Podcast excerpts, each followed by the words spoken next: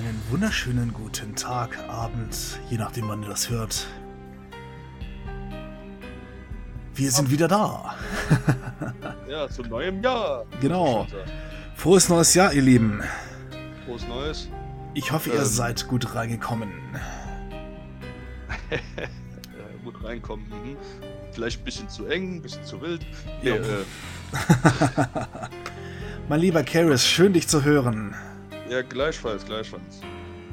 Was die Leute hier nicht wissen, wir hatten eigentlich versucht, eine Weihnachtsfolge zu machen und hatten technische Probleme. Ja, so ziemlich. Ah. Ja.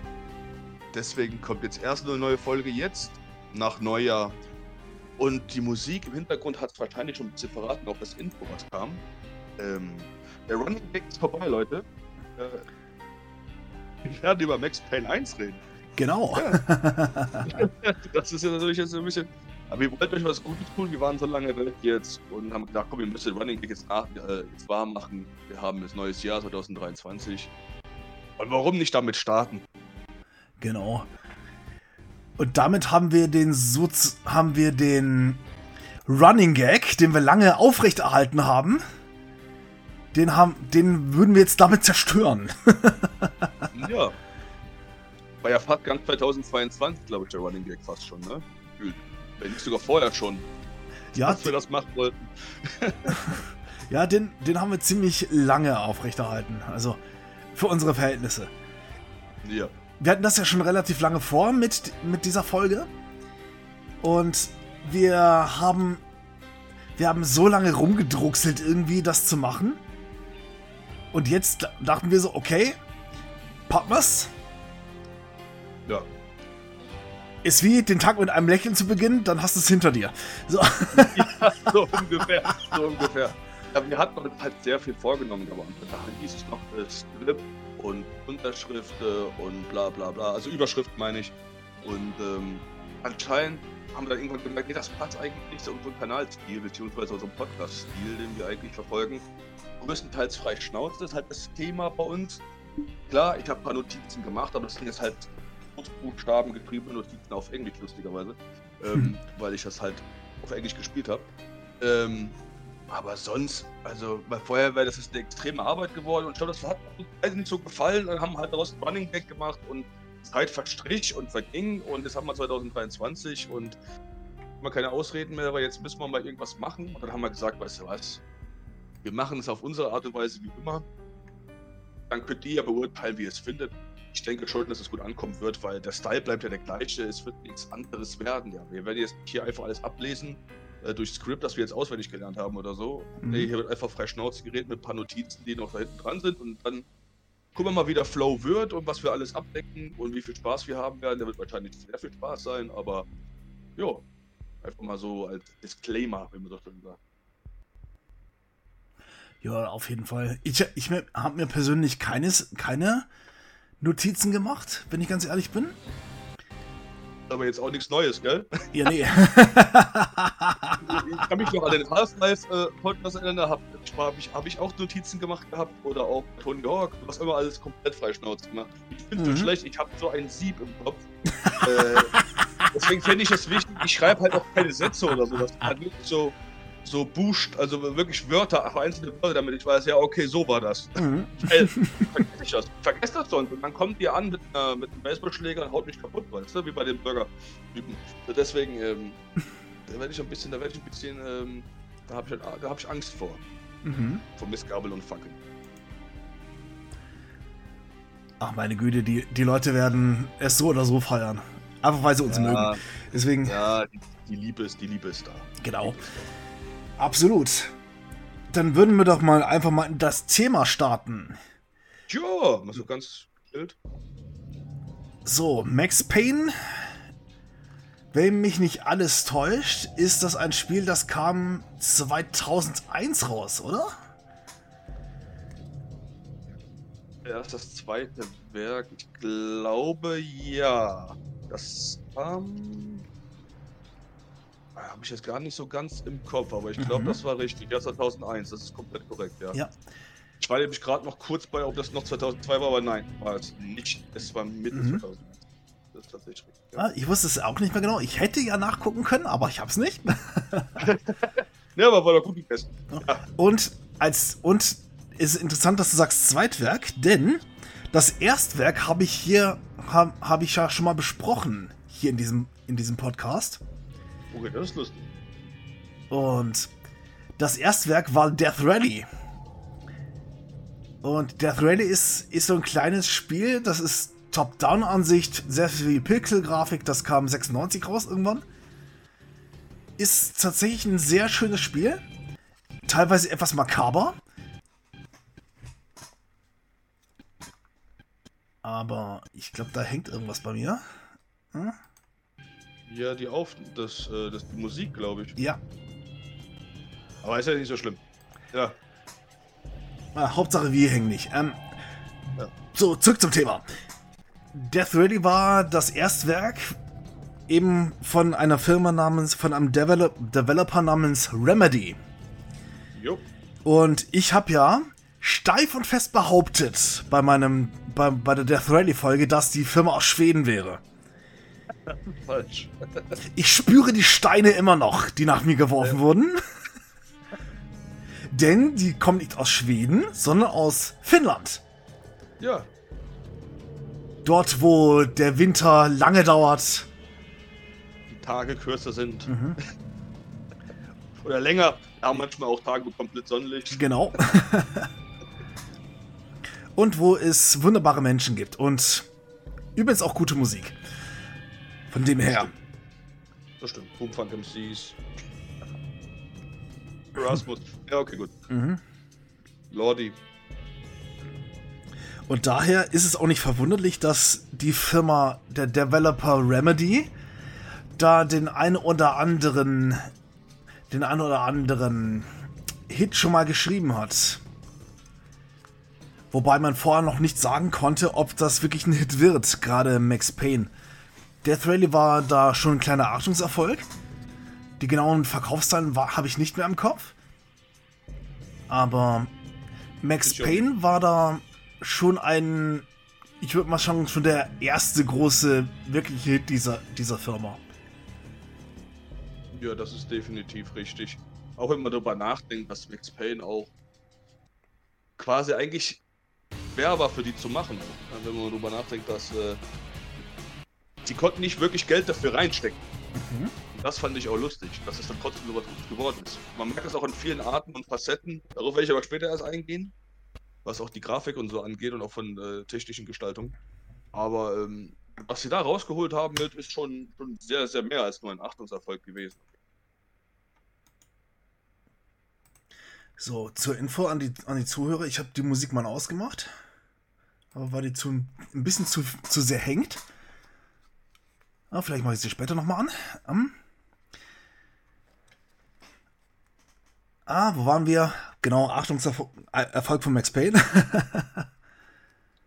Und genau, du sagtest ja, du sagtest ja bereits, die Firma hatte jetzt nicht unbedingt das Budget dafür, da richtig viel Geld rein, reinzustecken in die in, in, sozusagen in die in die Grafik, in den Soundtrack selbst oder eben auch in, in dem Design an und für sich.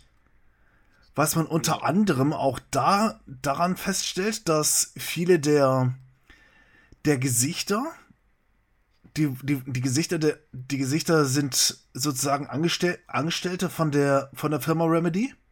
Und Familienmitglieder. Mhm. Und da, da wurden die Gesichter dann eingescannt und dann auf die, auf die Charaktere geklatscht. Ja. Oder in den Cutscenes sind das aber auch richtige Schauspieler. Das sind alles komplett die Menschen. Das wird alles dann geblurrt und dann eingefügt. Mhm. Ähm, dass es dann auch komplette richtige Fotos sind, aber halt in Comic-Style umgewandelt. Mhm. Also man sieht schon, da hat sich Rem da hat Remedy mit den Mitteln, die sie hatten, da schon sehr viel rausgeholt. Ja klar, wenn man drüber nachdenkt, normalerweise da bist du ja eigentlich hin und heuerst ja eigentlich noch Gestalter, Grafiker und alles an, die sowas eigentlich für einen machen. Mhm. Touren, bla bla bla. Die haben halt einfach den Weg gewählt, okay, wir machen das hier alles selbst. Mit Leidenschaft mit uns, mit den Leuten, die wir kennen. Plus auch, dass die stattdessen auch gewählt haben, statt jetzt alles jetzt neu zu erfinden, haben die einfach Foto Sachen genommen. Zum Beispiel hier zum Beispiel ähm, Glasflaschen, Türen, Fenster. Das sind alles Fotos gewesen, die da mhm. eingeführt worden sind. Deswegen wird das auch ein bisschen realistischer, aber ist halt auch einiges günstiger, als jetzt einen Grafiker einzustellen, der das alles komplett von, von, von Grund auf äh, erstellt. Und das macht das hier auch so, zu gewisser Weise auch so Low Budget, Low Budget, ohne es Low Budget wirken zu lassen. Mhm. Und das fand ich auch sehr lustig. Auch, obwohl manche Synchronisationen schon äh, letztwertig waren. ja. Hm, interessanterweise war das Spiel, also tr trotz, der trotz der Tatsache, dass es relativ günstig in der Produktion war, hat, war, war das Ergebnis an und für sich auf jeden Fall sehenswert. Und gut, es war zum Beispiel auch noch nicht, noch kein Budget da, um das zum Beispiel, zum Beispiel zu synchronisieren groß. Also es gibt zum Beispiel, oder es gab für eine, eine ganz lange Zeit für den PC keine deutsche Synchronisation. Dass es zum Beispiel eine deutsche Synchronisation im Nachhinein gab, habe ich erst festgestellt, als ich ein komplettes Playthrough von Max Payne auf YouTube gefunden habe. Ansonsten kann ich das Spiel nur auf Englisch. Ja, ist aber auch die bessere Version. Allein die Max Payne Protagonistenstimme mhm. äh, ist halt auf Englisch unverkennbar. Ne? Das darf man halt auch nicht Auf vergessen. jeden Fall. Und halt auch die Sprache in Max Payne, die ist auch größtenteils von Max Payne selber, ist so poetisch, detailliert, grotesk.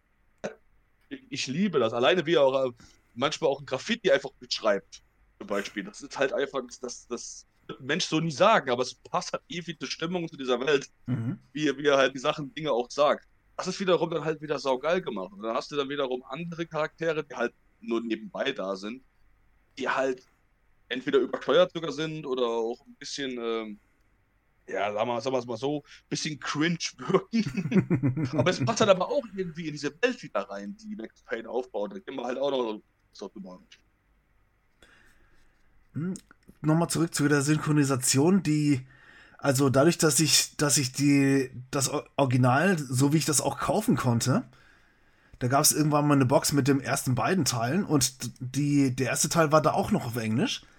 Und das ist auch deswegen gut, weil, wie du schon sagtest, die, die, die englische Fassung oder die Originalfassung, die ist einfach unverkennbar. Besonders die Stimme von Max Payne, die so ein bisschen rauer wirkt, dann so ernster, tiefgründiger.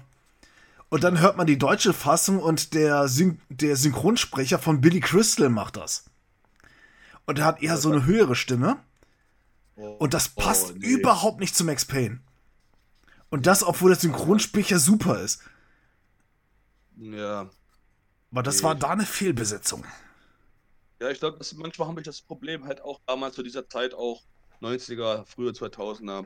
Da haben sich deutsche Leute, also die, die, die, die Agenturen, die dafür beschäftigt waren, das alles jetzt hier äh, umzuvertonen, sich nicht in das Spiel eingelesen haben, beziehungsweise reingeguckt haben. Da haben wir einfach mal per Zufall die Guten ausgewählt und dann hat er die, diese Rollen bekommen, hier sind die deutschen Texte, viel Spaß mhm. dabei.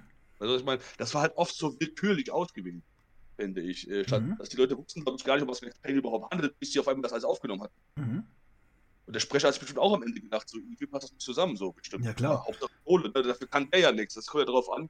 Der Director ist ja derjenige, der die Leute aussucht dafür. Ja, das heißt ja dann, dass die Regisseure da sich ja gar kein Bild vom Spiel gemacht haben, finde ich persönlich. Das merkt man halt an der deutschen Synchro so hart und bei vielen Spielen, meiner Meinung nach. Mhm. Deswegen, sehr, sehr, ja, deswegen mag ich den O-Ton bei vielen Spielen auch viel lieber. Und Max Payne ist halt eines dieser Spiele auch, was, das angeht. Ja, ja, und deswegen, damit man überhaupt in die Spielwelt eigentauchen kann, da, da muss eigentlich so ziemlich alles passen. Und da gehört halt die Synchronisation genauso ja, dazu. Sehr wichtig.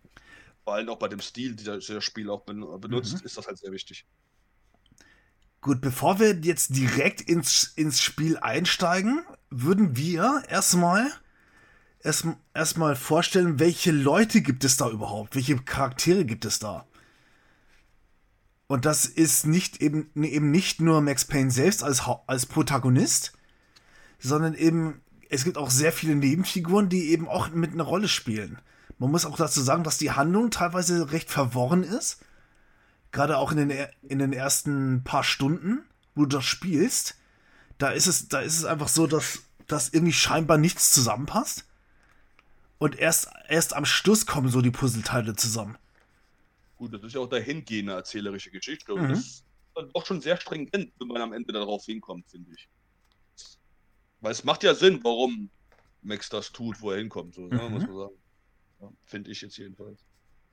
Fangen wir mal mit Max kurz an, würde ich sagen. Ja, finde ich ähm, auch. Ähm, der ist ja dargestellt durch Sam Lake, auch einer der Hauptdevs äh, von Remedy. Mhm. Übrigens ähm, privat ein ganz, ganz toller Typ. Ja, keine Ahnung, ich kenne den privat leider nicht. Ich, äh, jetzt, äh, ich, nicht, ich jetzt auch nicht, aber er wirkt in den YouTube-Videos, die es mit ihm gibt, sehr, sehr sympathisch und freut sich halt auch, wenn man ihn an, an die früheren Werke mal anredet. Ja, letztes Jahr das Video zu ihm, 20 Jahre Max Payne, war auch sehr sympathisch, mhm. wo er da mit dem gleichen Kostüm da stand, was er damals benutzt hat. Ja. Max Payne 1 drauf, äh, drauf äh, designt wurde. Das ist schon ziemlich, ziemlich cool. Und er liebt halt Max Payne übelst. Der ist bis heute halt immer noch ein bisschen traurig, dass er den dritten Teil nicht machen durfte. Mhm. Ja, glaube ich. Ja, ist halt daran angelehnt. Im zweiten Teil zum Beispiel gar nicht mehr, da wurde halt alles neu gemacht, aber im ersten Teil ist das halt alles noch ganz anders, noch rau, noch low budget. Das das ist doch die richtige Liebe von ganz Remedy, ist da drin, weil jeder dabei ist. Bei Max Payne ist es halt nicht anders. Es ist Same Leg.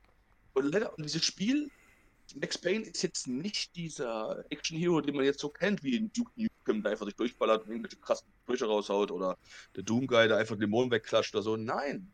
Max Payne ist eigentlich eher so ein Charakter, der zwiespältig ist und jetzt auch nicht gerade dieser, dieser unschuldige Action-Hero ist. Mhm. Nein, nein, nein, nein. Er hat auch Dreck am Stecken, geht auch über Grenzen. Am Anfang jetzt nicht, aber es baut sich halt so auf. Er, er, er lässt sich fallen in eine Gewaltrage über, über Wut, Hass und Revanche oder Revenge, wie man das schon sagt, äh, Rache. Und ähm, man halt übelst mit. Und dieser Charakter ist zwar jetzt nicht krass detailliert beschrieben, aber Max, seine Gefühlwelt, die Sprache, die er spricht, die Sachen, die er beschreibt, seine Gefühlswelt mal einbringt, auch die Träumszenen und sowas, das gibt halt übelst einen Tiefblick auf Depression, auf Wut, auf Hass, auch auf Rachegelüste und auch wie der Umgang damit auch ist. Halt ist auch ein extrem dramatischen Bereich. Es ist auch ein Videospiel, das darf man nicht vergessen, aber in einem Bereich, wo man auch als normaler, denkender Mensch komplett mitfühlen kann, weil es sich auch immer noch real anfühlt in der Welt, wo Max Payne spielt, in New York City, was da dargestellt wird. Und im Großen und Ganzen, ich, als ich mal drüber nachgedacht habe, auch gerade während ich mich auf die Folge vorbereitet habe, im Prinzip ist Max Payne ja nicht der klassische Held oder wie du auch schon sagst, der typische Actionheld, den man so kennt. Weder, in den, weder von Filmen als noch von Videospielen. Mhm.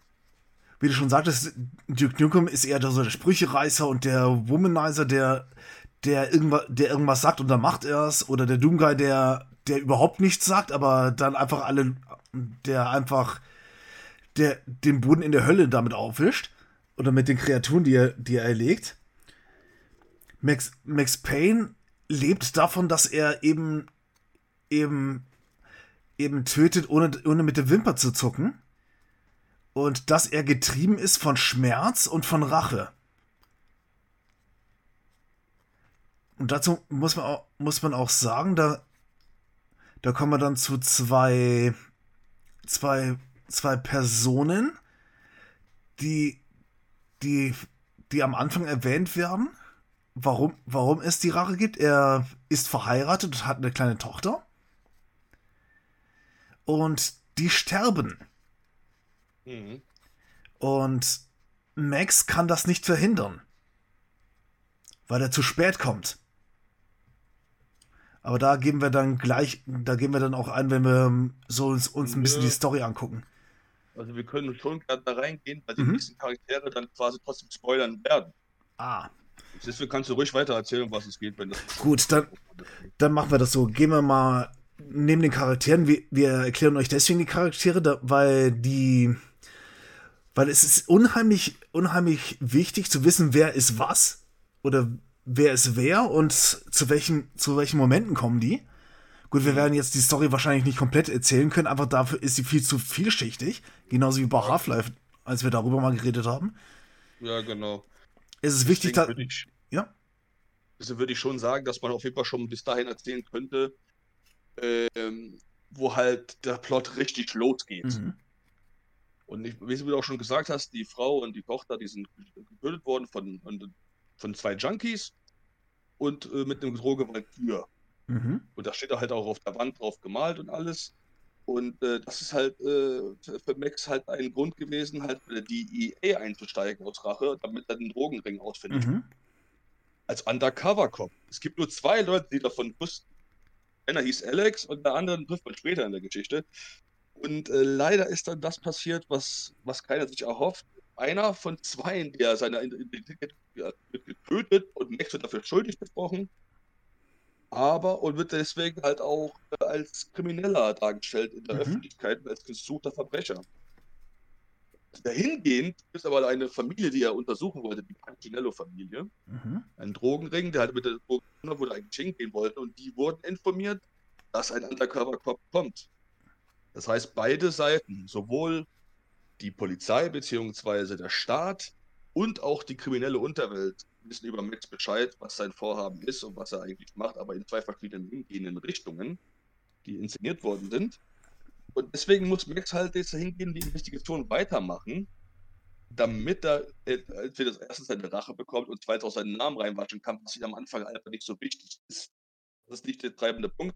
Es ist halt die Rache der treibende Punkt. Jetzt er bleibt dabei und sieht es trotzdem durch. Da finde ich halt, da könnte man mal drauf ansprechen, was halt in der laufenden Geschichte halt passiert ist, halt, dass er halt auf einen Boss trifft mhm. von den Pancinellos, der Lapino heißt. Übrigens einer von den cringe-würdigsten Bosskämpfen, finde ich. Oh ja. Aber ich, ich, muss ganz ehrlich sagen, ich, ich feiere das trotzdem irgendwo. Äh, und ähm, der ist halt mit seiner Familie im Krieg gegen einen anderen Charakter, den nenne ich jetzt kurz, gegen Flat Lem. Mhm. Und äh, kommt sich halt mit der Tür zu und Max tötet ihn halt. Mhm. Äh, und äh, danach trifft er auf einen, einen Charakter, den, der sehr, sehr wichtig ist, Mona Sex. Mhm. Und da denke ich mal, dass der Ben auch einiges zu Mona Sex sagen kann. Ja, erstmal erstmal sehr viel weggenommen, genau. hm. Also bevor ich so ein paar andere Charaktere noch vorstelle, weil genau fangen wir erstmal mit Mona Sex an. Mona Sex, die trifft Max relativ spät und das ist eine Auftragskillerin. Und die übt eine gewisse Faszination auf Max aus, weil Mona ist attraktiv, sie ist professionell und sie verfolgt auch ihre eigene Agenda, was jetzt unter anderem eben auch mit, mit Valkyr zu tun hat. In, ab dem zweiten Teil wird die Droge einfach nur wie genannt. Aber die spielt da ja keine Rolle mehr im Großen und Ganzen. Aber Monat. Eigentlich, ja? Monat 6 gibt es ja genau schon nach dem Bossfight. Ah, okay. Also das ist dann genau da. Und sie sucht halt ihre Schwester, die halt mit dem Angelo Pancinello zusammen liiert ist und sie ist verschwunden. Mhm. Das ist halt so der Grund, warum die überhaupt da ist, in diesem gleichen ah. Club. Äh, ich glaube, Ragnarok. Ragnarok, genau. Ja, ähm, und, ähm, und da treffen sie sich halt und sowas, aber das ist halt so eine krasse Sache. Ich finde halt, Mona 6 löst was im Sam aus, wie du auch schon gesagt hast, was eine gleichzeitig Bewunderung ist, aber auch gleichzeitig auch eine Art sexuelle Anziehung, mhm. äh, die von Anfang an schon gegeben ist. Und ich bin mir auch fast sicher, dass Mona 6 dafür verantwortlich ist, warum er auch zu der Pantello-Familie nach Hause in die Villa ging. Mhm. Ähm, den Angelo ausfindig zu machen, wenn ich mich irre. Ja die kommen halt öfters noch vor. Ich glaube, die kommen auch in anderen Szenen noch vor ah. und die gibt halt Informationen noch weiter an äh, Max und ähm, ja. Siehst du, das hatte ich so nicht mehr auf dem Schirm, weil ich habe da, ich habe dieses Playthrough gesehen und da, das hörte damit auf, als er, als er dann zu Jack Lupino kam. Und, das, und, Jack, Lu, und Jack Lupino ist ja einer dieser Gangster, Gangsterbosse. Ja. Und er, er ist verrückt, um es mal so auszudrücken. Ja, das ist aber halt der erste Akt erst. Das sind ja drei Akte mhm. und es ist der erste Akt, der endet mit Filipino. Ja. Ähm, so, der zweite Akt, der endet ja halt dann äh, mit diesen ganzen Villa-Gedöns und auch halt mit dem zweiten Typen von der Polizei, wo dann herausfindet, dass Korruption auch äh, ein Thema ist. Ich habe vergessen, wie der Typ jetzt heißt, muss ich ganz ehrlich sagen. Äh, den in einem Parkhaus, wo er dich da durchboxt und sowas und dann später wegklatscht. Mhm. Namen von dem Typen vergessen. Äh, ja. Und ja, und dann kommst du halt zu dieser Villa, wo du halt dann auch die Haut von den musst, auch die drei äh, Auftragskiller und alles Mögliche. Ja. Aber das Lustige ist ja auch an der Geschichte, dass der Punchinello-Oberhaupt ja nicht von Max Payne getötet wird, mhm. sondern von den Auftragskillern von einer anderen äh, Person, die noch wichtig wird, nämlich von einer, die heißt Nicole Horner. Mhm. Und ähm, eigentlich hat Max ja gehofft, wenn Angelo tot ist, dann ist seine Rache beendet. Aber dann fand er ja raus, dass es eben nicht so ist. Er wird, die Droge Valkyrie wird ihm injiziert von ihr, dem Angelo tot ist. Und er hat dann gemerkt, okay, Angelo war nicht das große Problem, sie ist das Problem. Mhm. Und dann heißt es auf einmal, jetzt kämpft man gegen äh, größere Organisationen. Nicht nur eine Mafia-Organisation, sondern auch eine teils auch staatlich äh, äh finanzierte, weil Militär finanzierte äh, Organisation, plus auch ja, Illuminati-mäßig, kann man das so sagen? Was mhm. man später noch herausfindet, Organisation ein Teil davon ist und ja. Also man kann schon sagen, die Handlung selbst ist sehr, sehr verstrickt. Nicole ja. Horn, um es mal, um, da, um da, die nochmal aufzugreifen, ist die Geschäftsführerin einer Firma, die nennt sich Aesir. Ja, genau. Aesir ist der englische Name für die Asen. Und jeder, der sich mit nordischer Mythologie auskennt, der weiß, die Asen sind das Göttergeschlecht in der nordischen Mythologie. Zu den Asen gehören zum Beispiel Odin, der Göttervater, und Thor, der, der Gott des Donners. Tür und wie sie nicht alle heißen. Da gibt es unheimlich viele verschiedene nordische Götter und die gehören zu den Asen. Mhm. Und das Interessante ist auch, der Werbeslogan von Aesir ist Closer to the Heaven. Ja. Was ja interessant ist, weil, weil Asgard, die sogenannte Götterstadt, die, die ist ja, die ist ja jetzt in dem eigentlichen Sinne nicht der Himmel, an, nicht der Himmel selbst, sondern das ist ein Ort namens Valhalla.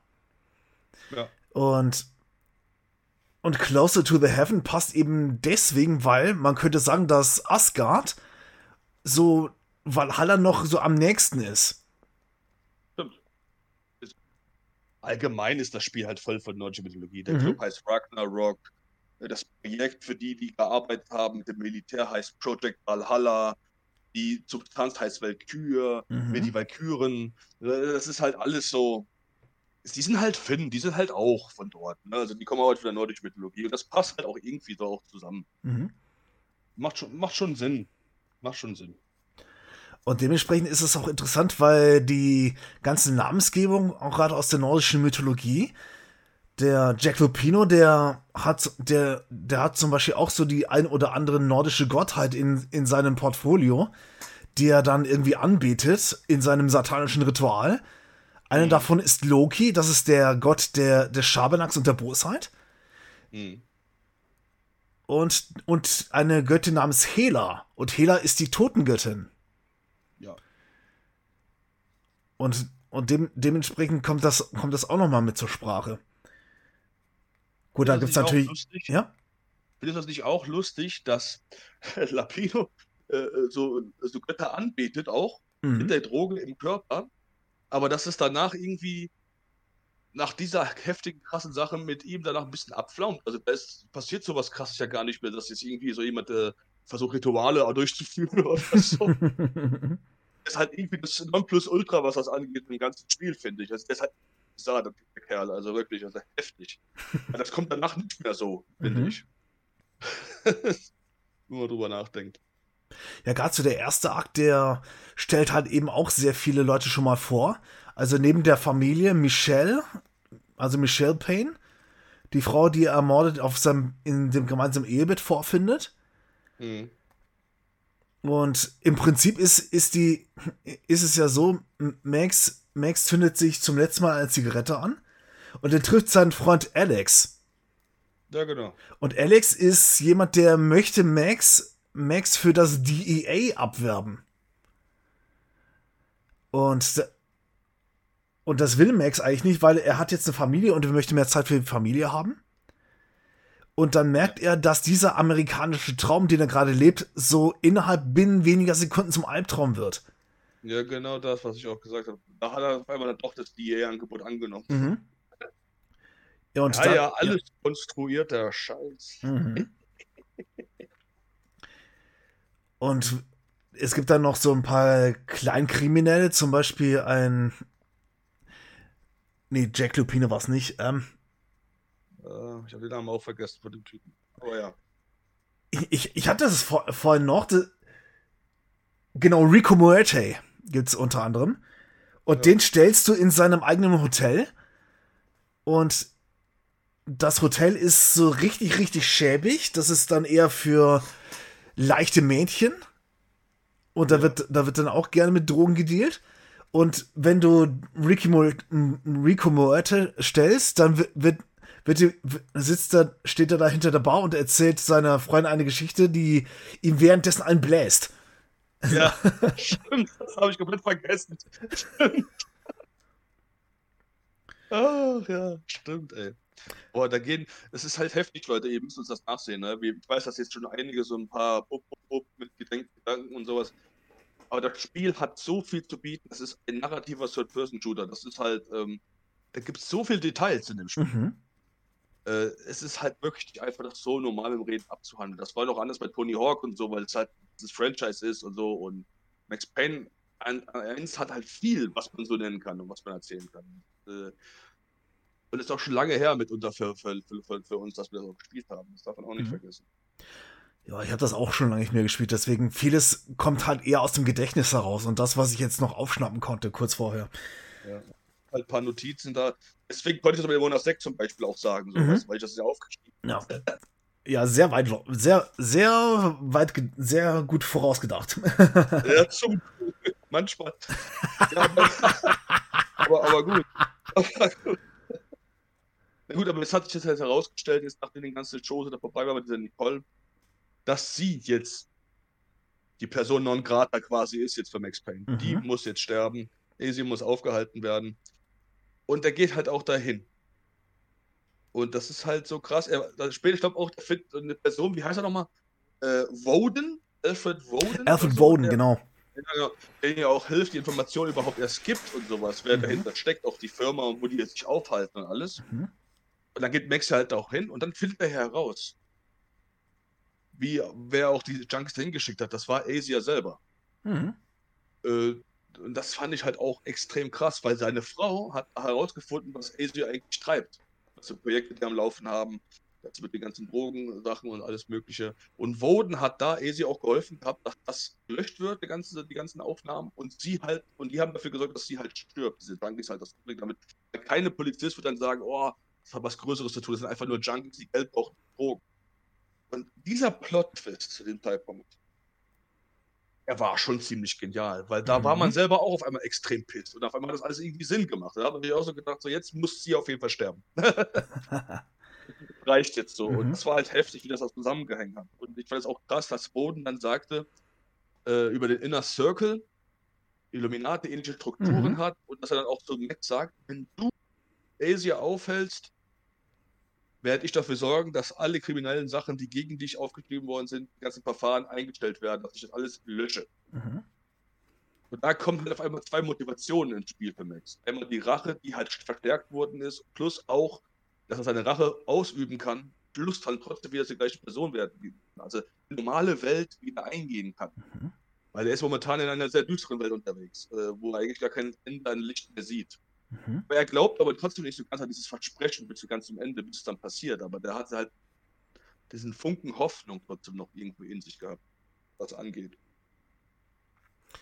Das ist auf jeden Fall ein gutes Stichwort, weil es, weil die Handlung selbst, die ist, wie, wie wir schon mal ein paar Mal, ein paar Mal gesagt haben, sehr verstrickt. Und du mhm. merkst halt auch, es ist du kommst von einer, von einer Situation in die nächste, wo du eigentlich immer noch auf der Flucht bist. Du, du, Max findet sich im Untergrund wieder. Entweder ist er, ist er in den, in den Seitengassen der Stadt. Also, also nochmal, um, der, um, den, um den Schauplatz ein bisschen zu beschreiben. Wir sind in New York, im Stadtteil Hell's Kitchen. Mhm. Irgendwo in Manhattan. Und da ist, und es ist einfach so, dass die Stadt, in, wo sich Max befindet, gerade gra sowohl von einem Blizzard aufgesucht wird, als auch, dass es permanent dunkel ist. Was vielleicht auch daran liegt, dass das ist wahrscheinlich entweder an einer, in einer Nacht geschieht, die ganze Handlung, oder eben über mehrere Nächte hinaus. Also, glaube, es ist alles in einem Tag, habe ich das Gefühl. Ah. Es wirkt auf jeden Fall so. Ich, ist aber nichts bestätigt. Es ist weder noch von Remedy oder noch von wem Mhm. bestätigt, wie viele Tage das sind. Ob die das jetzt gemacht haben, weil das leichter war zu integrieren oder so, keine Ahnung. Aber es fühlt sich aber auch irgendwie wie ein Tag an. Geht dahin, ballert sich durch, bekommt die Informationen, geht dahin, ballert sich durch, trifft Leute unterwegs, die auch Probleme mit denen haben. Asia kommt rein und da es kann alles, das kann alles wirklich innerhalb von wenigen Stunden passieren. mhm. Und dann frage ich mich, am Parkplatz war doch Tageslicht, oder? Im Parkhaus. Ah, Oder nicht? Da war doch, da war doch Tageslicht. das weiß ich jetzt gerade leider nicht mehr. Oder ist das einfach nur, weil man in einem Parkhaus ist, man kommt gar nicht raus? Oder ist man nicht später ganz oben? Boah, jetzt bin ich aber auch gerade am Zweifeln, ob Mhm. da Tageslicht war. Ich kann, kann mich aber auch irren. Aber ich denke auch, dass das innerhalb von einer ganzen Nacht passiert. Also sagen wir mal, abends fängt es schon an, 8 Uhr bis, sagen wir mal, 4 Uhr morgens oder so. Kann ich Das, mir gut vorstellen.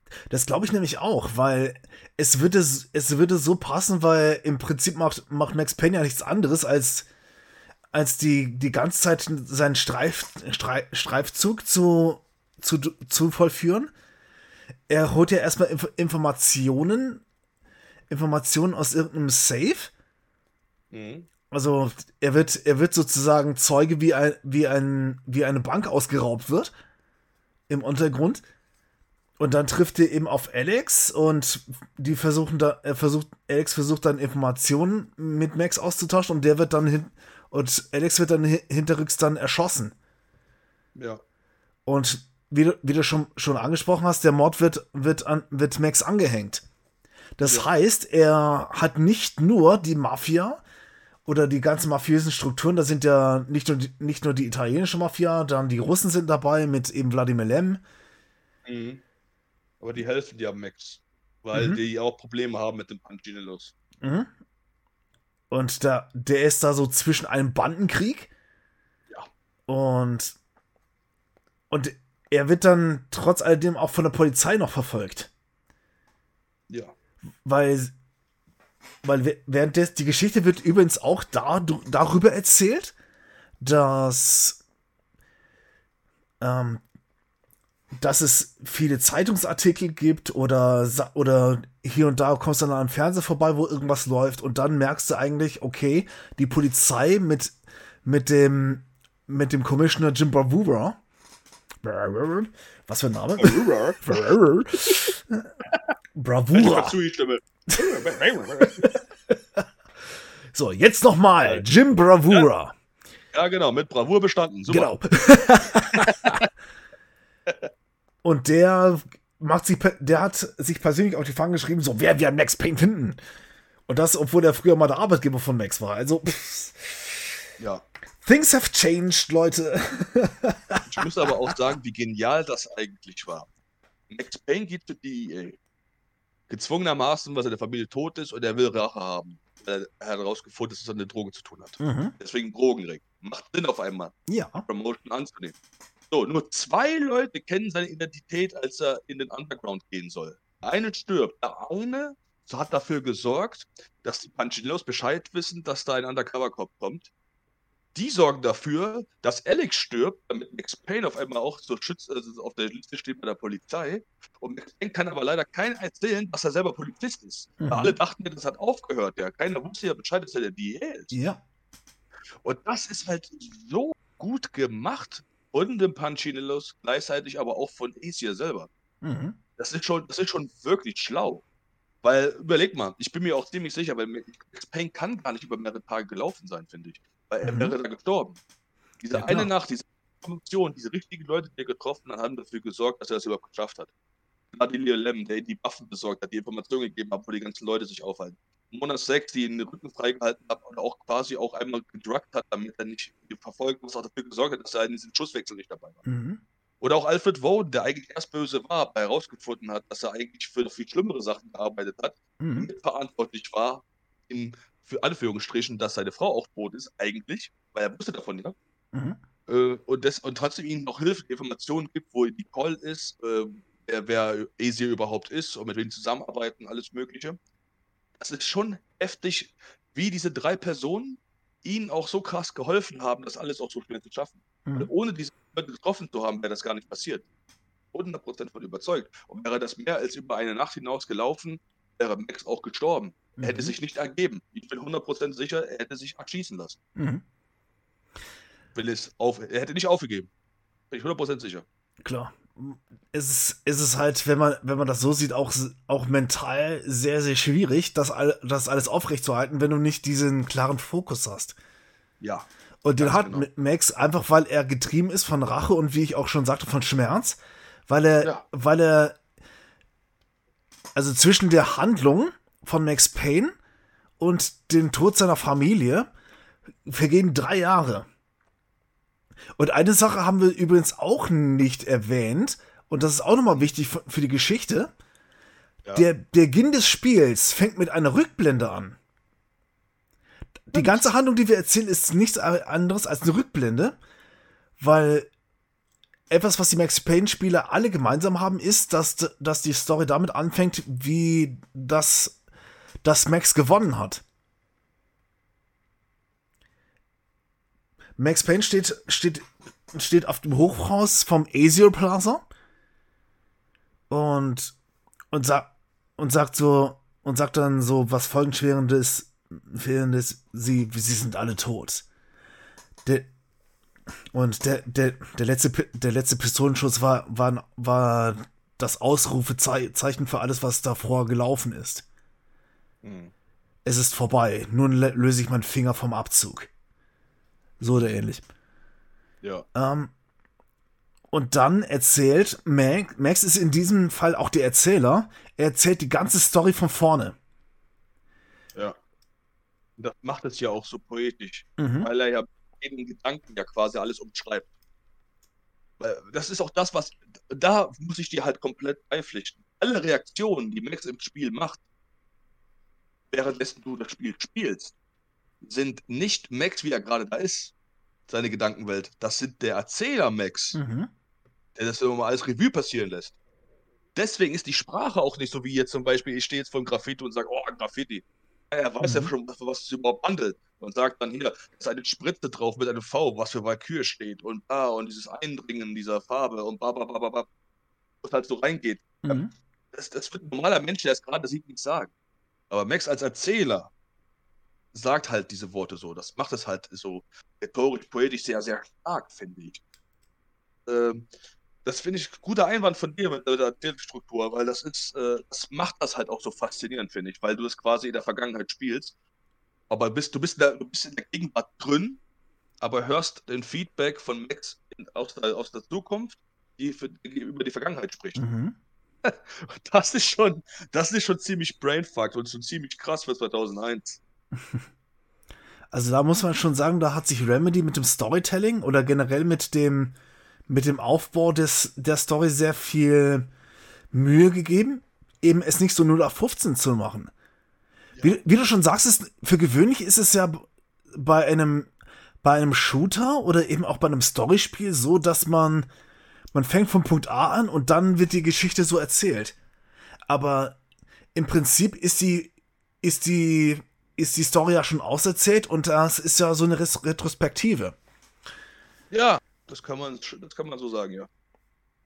Ja, das kann man so damit sagen. Können, damit können wir doch eigentlich gleich zu dem eigentlichen Struktur, eigentlichen Struktur des Spiels und auch zum Gameplay rüberkommen. Ja, gerne. Die Story wird, wird nicht einfach so in Cutscenes erzählt, so, wie man es eigentlich kennt.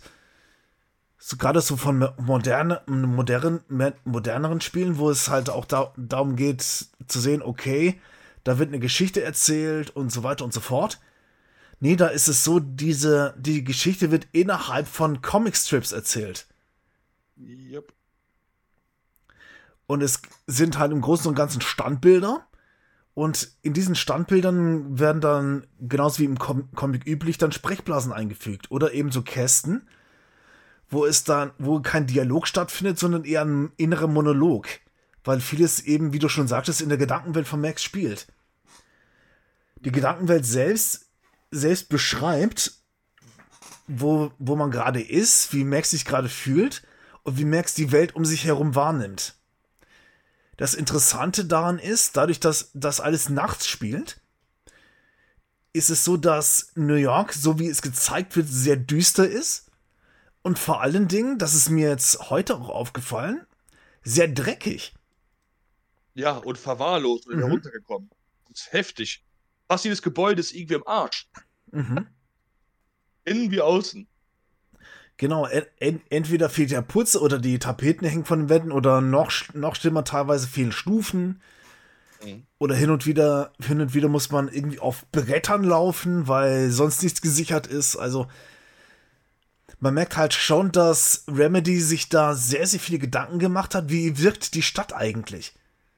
Ja, definitiv. Und Remedy wollte darstellen, dass das New York, so wie es gerade hier gezeigt wird, einfach hässlich ist. Die ganze Situation ist hässlich bis auf die Knochen. Und mir ist das zum allerersten Mal aufgefallen, gerade wo er, wo Max in dem, in diesem Hotel von Ricky Muerte ist. Boah, was für ein Name, ey, Muerte. Sag einfach, sag einfach Rick. Ricky. Ricky, Ricky Boy. Rick. Und es ist alles, alles alles, alles sehr schäbig. Ist, auch, auch wenn es, wenn das eigentlich ein Hotel ist, wo man halt sich ein leichtes Mädchen, Mädchen suchen, suchen soll, die wahrscheinlich auch sehr günstig zu haben sind, dann ja. werden teilweise, teilweise gibt's in den Zimmern dann noch, noch Hinterzimmer, wo man, wo man Videos drehen kann und dann werden dann halt so Privatpornos gedreht. Und das ja. ist, und da werden dann die, die Mädchen, die sich da einlassen oder die halt für Ricky Muerte arbeiten, werden da ausgenutzt.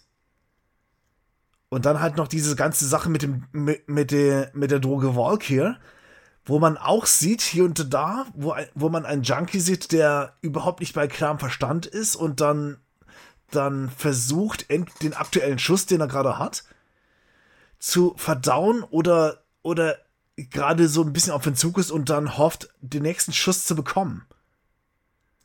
Mhm. Und die Tatsache, dass, dass das Spiel sich so hässlich zeigt, macht halt sehr, sehr viel für die Atmosphäre aus. Ja, definitiv.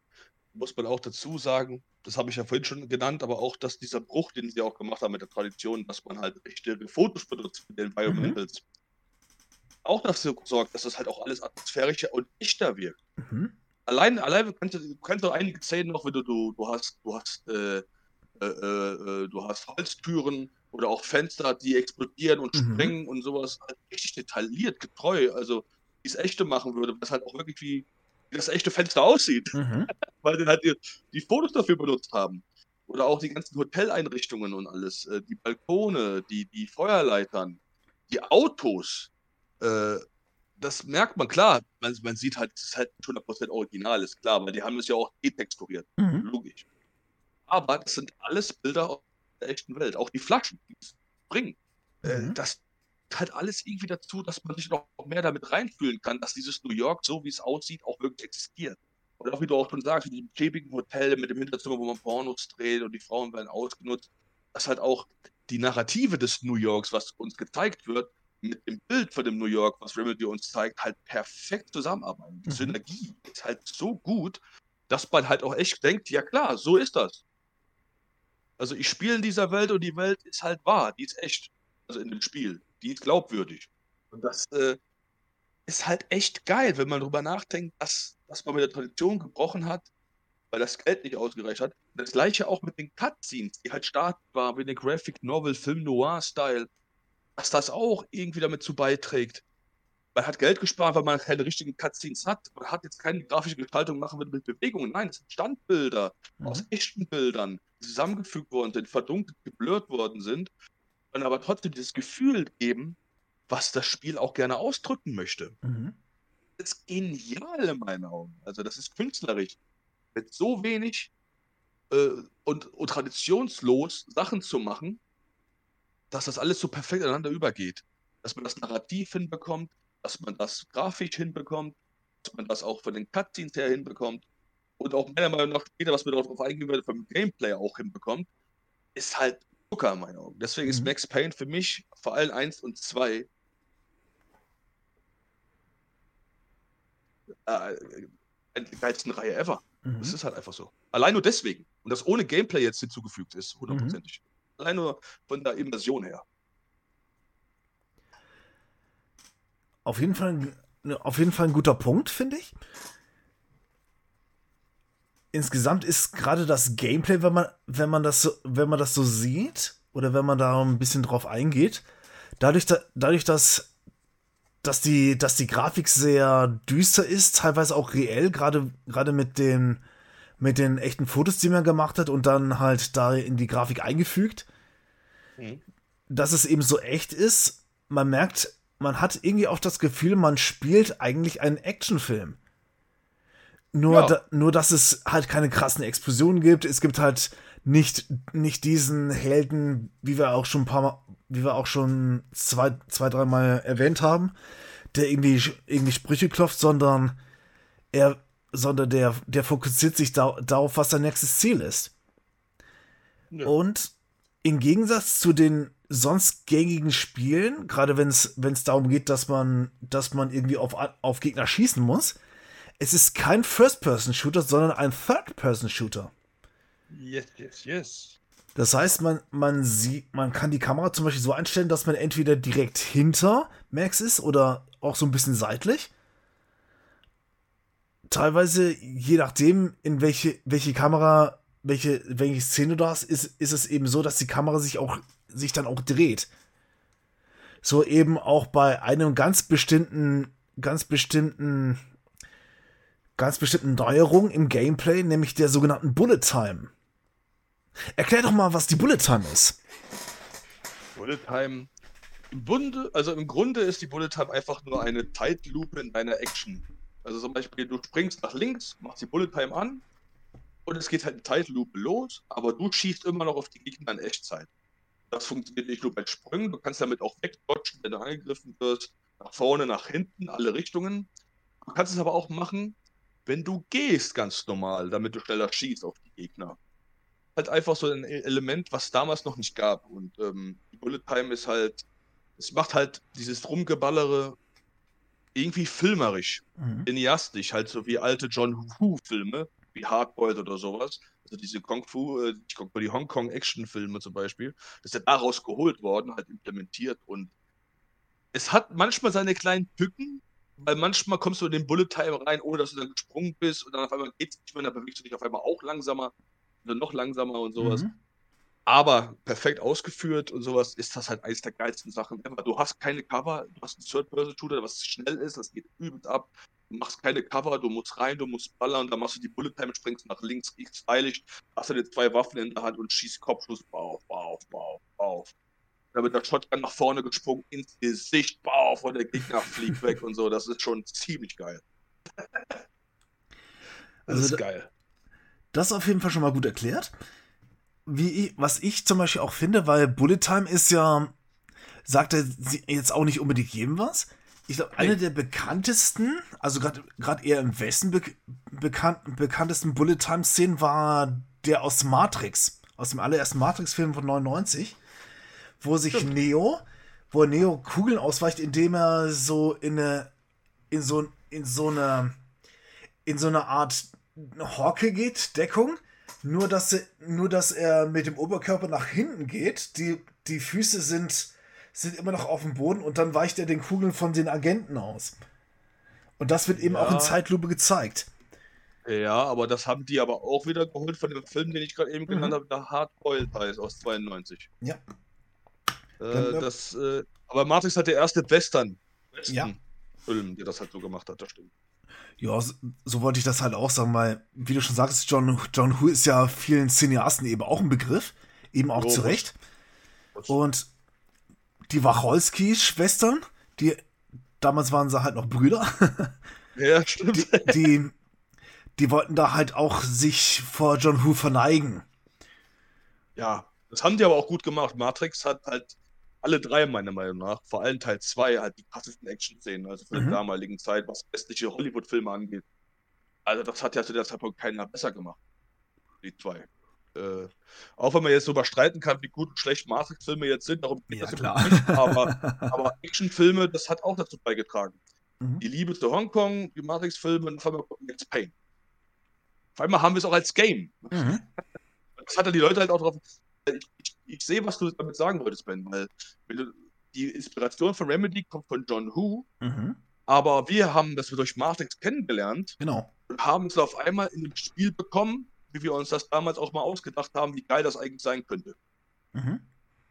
Das verstehe ich nicht komplett, weil ich kannte John Who ja damals nicht, da war ich 10, 11 Jahre, als das Spiel rauskam. Mhm. Hab, äh, äh, oder ich weiß nicht, ob du John Who kanntest damals zu dem Zeitpunkt, als das Spiel rauskam. Äh, ich glaube äh, glaub weniger, auch wenn mir der Re Regisseur ein Begriff war, aber ich glaube, ich habe ich hab wenig Filme von ihm gesehen. Ja, und äh, Matrix kannten wir alle. Ich war damals im Kino als mhm. neunjähriger mhm. Knirps zum Beispiel. Und äh, hat meine Fantasie halt auch wahr gemacht. Deswegen würde ich auch sagen, da hast du komplett recht mit der Anspielung auf Matrix. Das macht komplett Sinn, was mhm. die Spielerschaft angeht. Und, und daher ist die Bullet Time so eine gewisse Neuerung, was, was das Gameplay angeht. Das hat, soweit ich mich erinnern kann, hat das kein Spiel vorher gemacht, einfach weil es nicht nötig war. Oder weil, weil in, in, in, weil es kein Spiel gab, das, wo man das jetzt hätte sinnvoll implementieren können. Entweder hat, hatte man eher so langsam, langsame Spiele, gerade zum Beispiel die ganzen Sachen, die Nintendo gemacht hat. So die eigenen RPs, die waren ja jetzt nicht so auf Geschwindigkeit ausgelegt. Und die First-Person-Shooter, da hat, der hätte eine Bullet Time auch keinen Sinn ergeben. Einfach weil ein First-Person-Shooter in erster Linie schnell sein muss. Ich habe zuletzt letzt über Weihnachten mal wieder Quake gespielt und das Spiel lebt davon, dass es schnell ist. Genauso wie die letzten beiden Doom-Spiele, die lebt, das lebt auch davon, dass es schnell ist. Ja. Und Max Payne nimmt sich die Zeit, indem die Story dann langsamer erzählt wird, als auch, dass die Action langsamer ist. Es ist halt keine Effekthascherei im Sinn, Sinn von so, ja, Max schaltet die jetzt alle, schaltet jetzt seine ganzen Gegner in Rekordzeit aus. Nein, Max muss sich die Erfolge erarbeiten. Und die Bullet Time ist besonders für eine Sache ganz, ganz wichtig, weil in diesem Spiel gibt es nur Hitscan-Waffen. Während zum Beispiel so ein, so ein Spiel wie, wie Doom, Doom Projektile hat, die eher langsame sind, zum Beispiel wenn, wenn dich ein Imp angreift und du kannst einem Feuerball relativ schnell ausweichen, das geht bei Max Payne nicht, weil die, weil die ganzen Gegner, die ganzen Mafiosis, die, die du da, oder, die, oder besser gesagt, die ganzen Handlanger, die du da triffst, die haben alle, die sind alle auch schwer bewaffnet. Teilweise mit Barrettas, mit, mit Desert Eagle, mit Schrotflinten, mit Ingrams und was weiß ich nicht noch alles. Mhm. Das, und die, in der, in der Regel treffen die dich auch.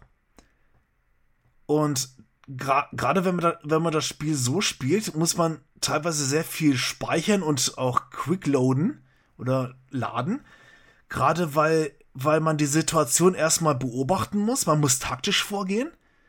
Und die Bullet Time hilft unter anderem auch deswegen die ganzen Hitscan-Projektile, dass man denen besser ausweichen kann. Ansonsten in der normalen Geschwindigkeit würde Max das nicht schaffen. Es ist vor allen Dingen auch so, wenn dich zum Beispiel eine eine Schrotflinte trifft, es gibt ja zum Beispiel auch diese abgesägte Schrotflinte. Wenn die dich voll trifft, dann hast du locker vier Fünftel oder, oder sogar fünf Sechstel von, deinem, von deiner gesamten Gesundheit sind weg. Mhm.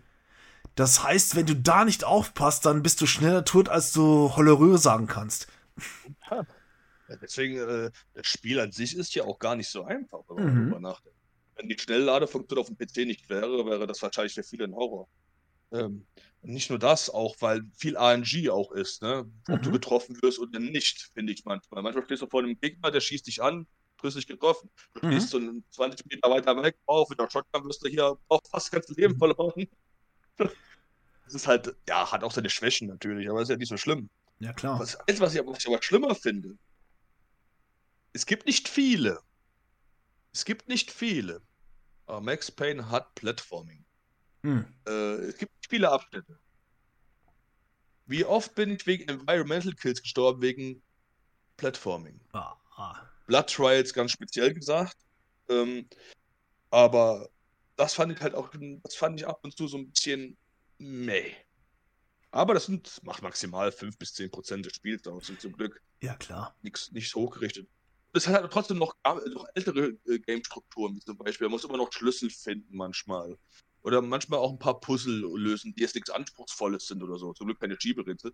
Aber ähm, ist auch noch irgendwie dabei, um das aufzulockern, damit man nicht nur die ganze Zeit ballert, was man ja trotzdem 90% mhm. der Zeit tut. Aber ähm, ja, es hat noch ein paar andere Elemente drin, aber das Plattforming, wie, wie, findest du das Plattforming im Payne? Hm. Also, Plattforming bei Shootern ist bei mir immer so, so ein kleines rotes Tuch. Ich habe mich ja zum ja. Beispiel bei Half-Life darüber beschwert, dass das Plattforming einfach grauenhaft ist, weil die Sprungmechanik komplett, komplett für den Arsch ist.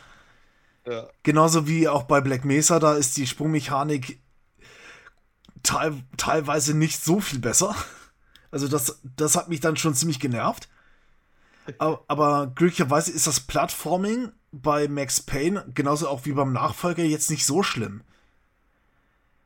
Und das Plattforming kommt besonders dann, wenn du, wenn du von einem Haus zum anderen musst und du kannst halt nicht einfach die Türen nehmen. Weil Max Payne darf sich nicht auf der Straße blicken lassen, weil die Polizei ist auf den Straßen. Die würde ihn sofort, die würde ihn sofort hochnehmen. Ja. De deswegen muss er Gebäude hin und wieder mal über, über Unterkellerungen oder eben über die Dächer, Dächer wechseln. Und wenn du da einen falschen Tritt machst, bist du halt Mus. Aber, aber kennst du doch die Blood Trail Level in seiner, in seiner Gedankenwelt? Mhm. Oder die Blutspur verfolgt. Würdest du nicht sagen, dass das richtiger Abfuck war?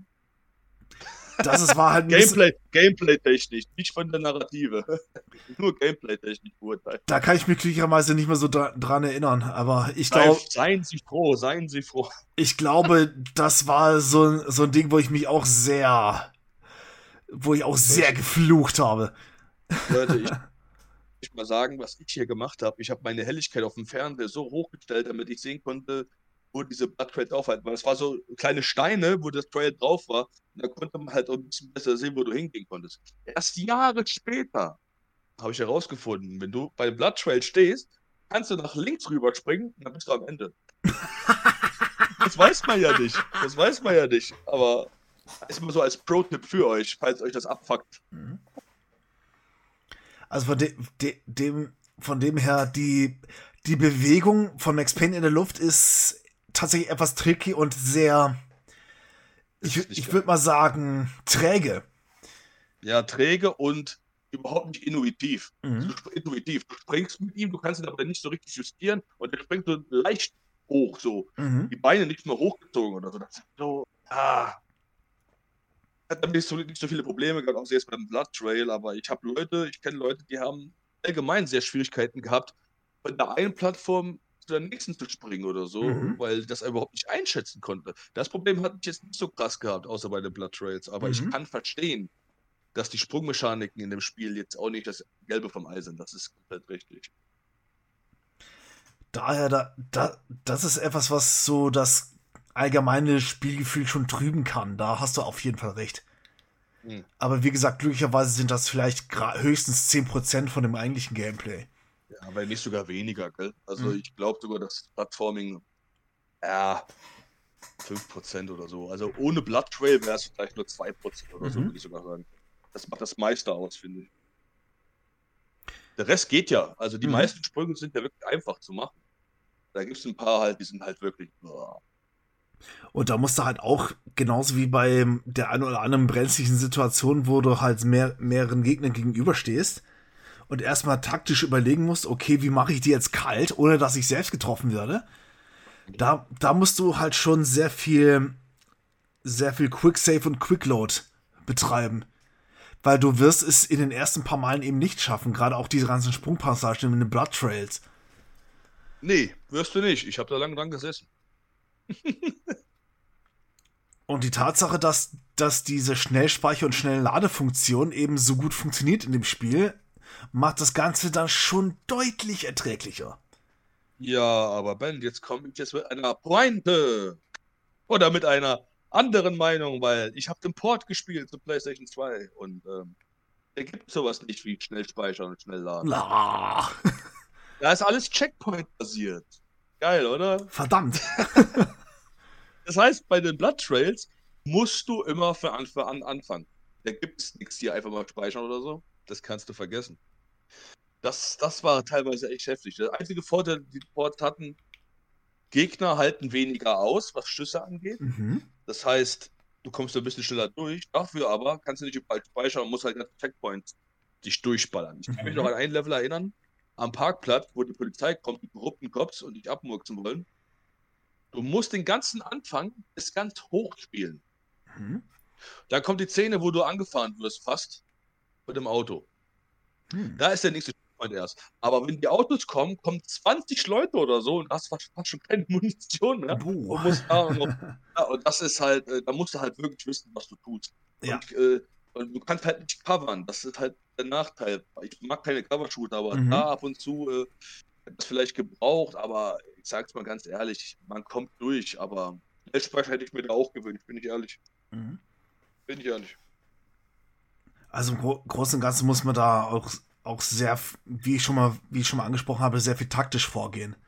Ja, da ganz bestimmt, weil wenn du Checkpoint heißt und du weißt, okay, wenn ich jetzt sterbe, ich muss das hier nochmal von vorne machen. Mhm.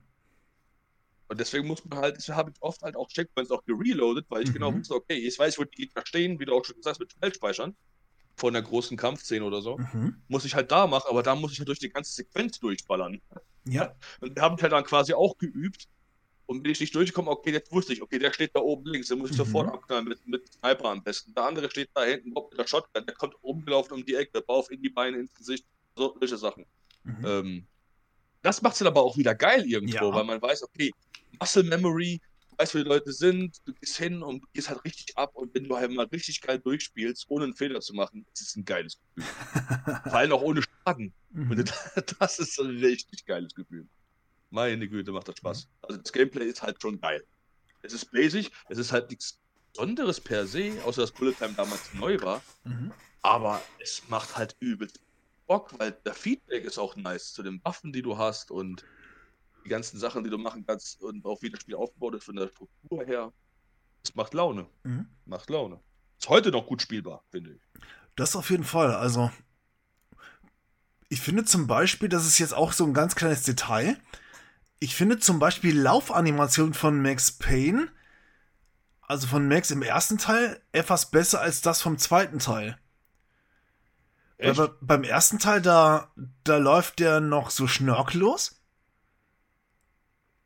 Ab dem zweiten Teil hat der, ist die Laufanimation so, als ob er ständig irgendwie, irgendwie auf den Boden bumpen würde. So. puh, puh, puh, puh. Also da, da wirkt die auf- Laufanimation nicht mehr ganz so flüssig. Krass, das ist mir noch nie aufgefallen. Da muss ich mir noch mal angucken. Ich werde das Spiel sowieso noch mal replayen. Äh, nie aufgefallen, ehrlich gesagt. Okay. Mir ist das auch, auch erst im Nachhinein aufgefallen, als ich, ich kenne ja Max Payne 2 weitestgehend auswendig. Weil das war so das erste, das erste Max Payne Spiel, was ich gespielt habe und das sehr, sehr oft. Das Spiel ist geil. Mein Und- einer meiner Lieblingsspiele. Same. Und, und da, da empfand ich die Laufanimation als nicht mehr so flüssig wie beim ersten Teil. Also, das ist eine, das ist aber eher so eine persönliche, eher so ein persönliches Empfinden. Ja, aber gut, du hast aber Teil 2 auch schon so oft gespielt, Mhm. damit dir das auch aufgefallen ist. Ja. Teil 2 vielleicht, wenn es hochkommt, viermal, fünfmal durchgespielt. Das ist ja nicht so oft, das Spiel ist relativ schnell durchgespielt, ja. Ja, klar. Stunden oder so braucht man ja maximal, wenn, wenn man es richtig macht. Äh, deswegen, ähm, es ist mir echt nie aufgefallen.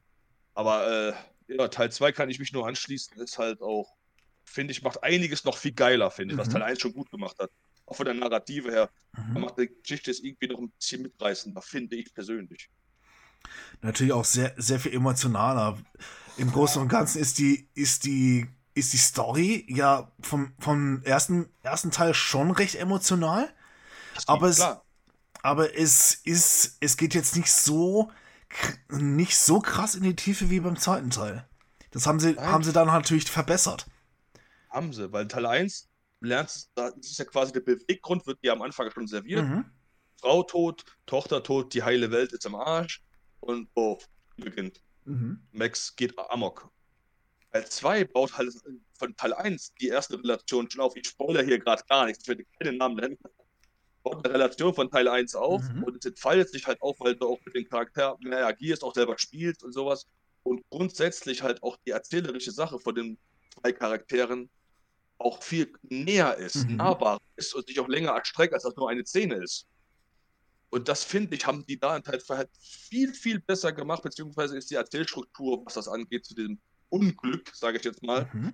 viel, viel schöner erzählt worden, weil das halt auch viel nahbarer war, weil die Charaktere halt auch mehr zusammen waren. Mhm. Dazu werden wir aber wahrscheinlich in einem anderen Explain-Teil noch irgendwann noch zu sagen. Mhm. Äh, weil das Spiel werden wir auf jeden Fall auch besprechen, wie ich mal davon Natürlich. Das, hat, das ist eine eigene Folge wert.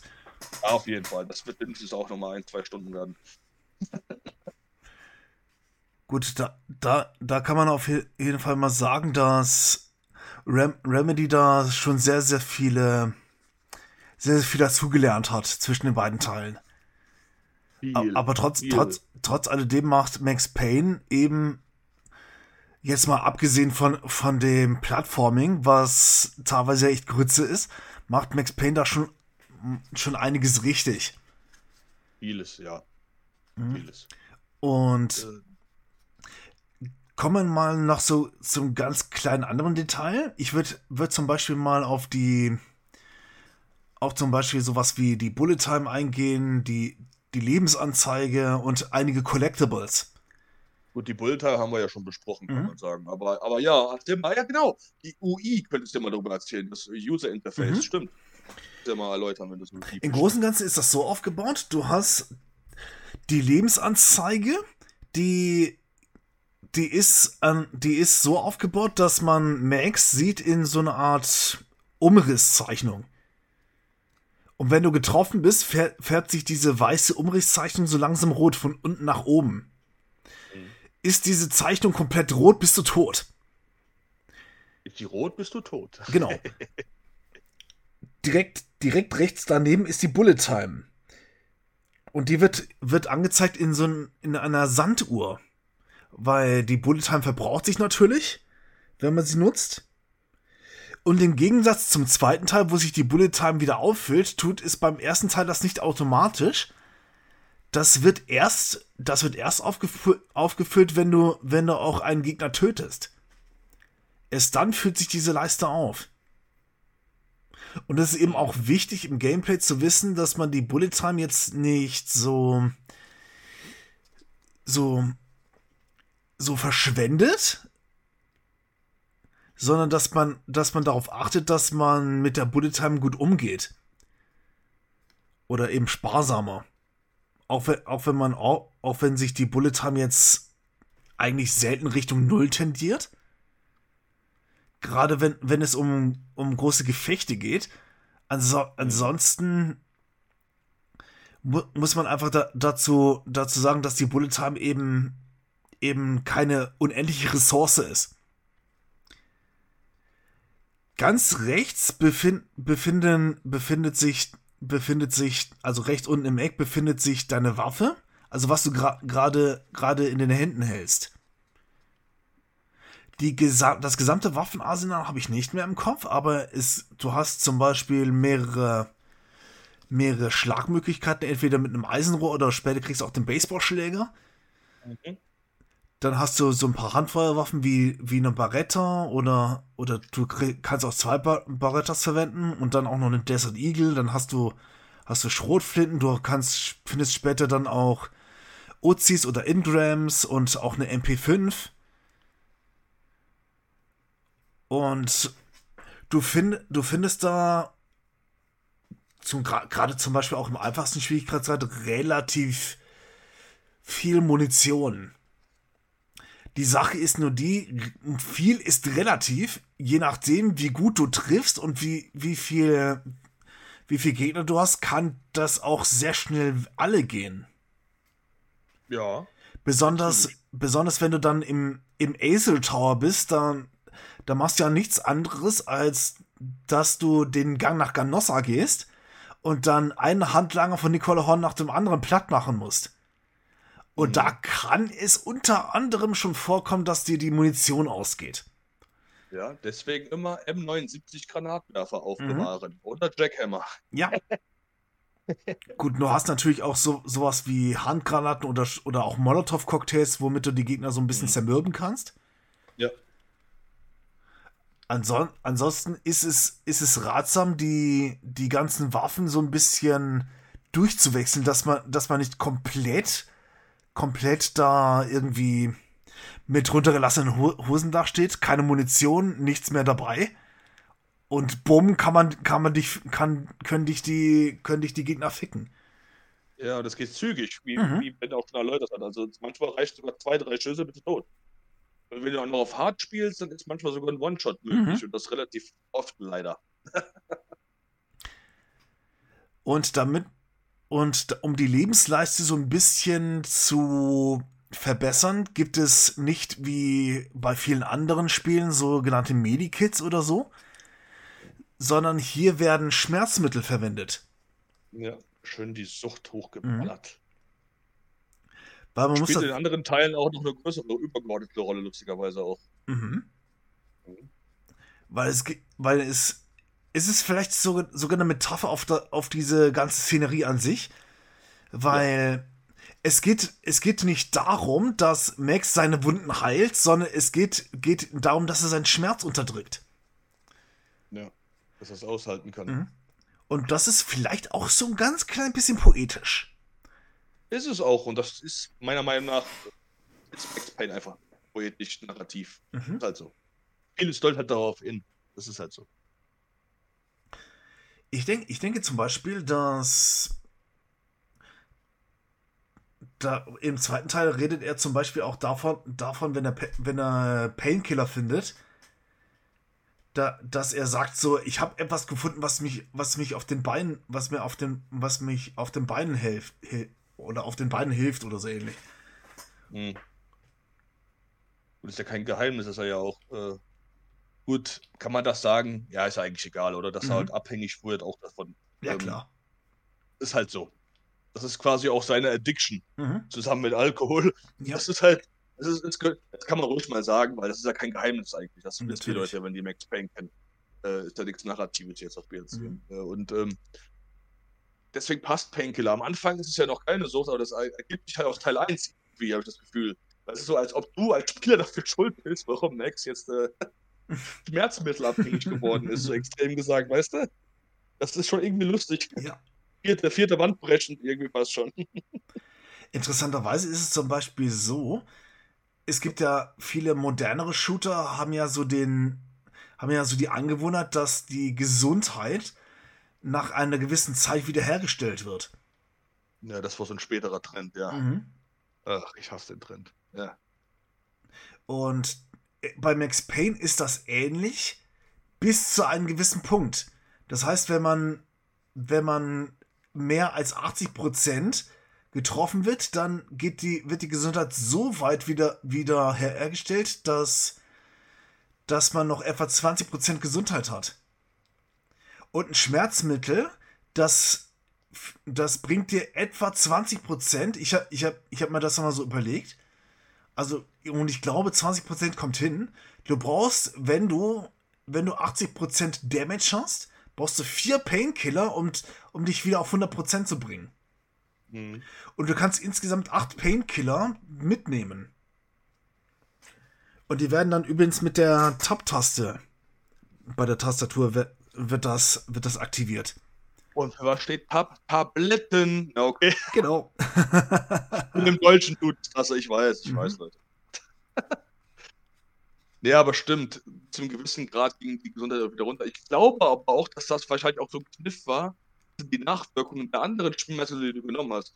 Mhm. Dass wir immer noch nachwirken, so ein bisschen, habe ich schon das Gefühl. Okay, wenn mehr Schaden bekommen. Als ob du eine Grenze, weil zum Beispiel du bist hin, du hast Schaden bekommen. Mhm. Du nimmst, sagen wir mal, jetzt zwei Painkillers. Ja bekommst wieder Schaden. Und es geht ein bisschen runter. Das meiner Meinung nach jetzt immer noch diese Nachwirkung ist von den alten Painkillers. Also so würde ich das argumentieren, dass das daran liegen könnte so. Also hm. das jetzt einfach nur als auf faire Weise jetzt deswegen installiert worden ist oder nicht, weiß ich jetzt nicht. Äh, das ist einfach nur war, oh, da gibt den Spieler bessere Chancen. Aber das würde halt in der Hinsicht auch irgendwie ein bisschen Sinn machen, sogar dass halt, weil Schmerzmittel, die, die halten ja immer noch ein bisschen was, ne? Mhm. Also deswegen, ähm, aber halt nicht mehr so stark. Und dann geht es halt noch ein bisschen weiter runter so. So stelle ich mir das halt mhm. vor. Habe ich mir halt immer so vorgestellt, hm. deswegen ist. Ist ein interessanter Gedanke, auf jeden Fall.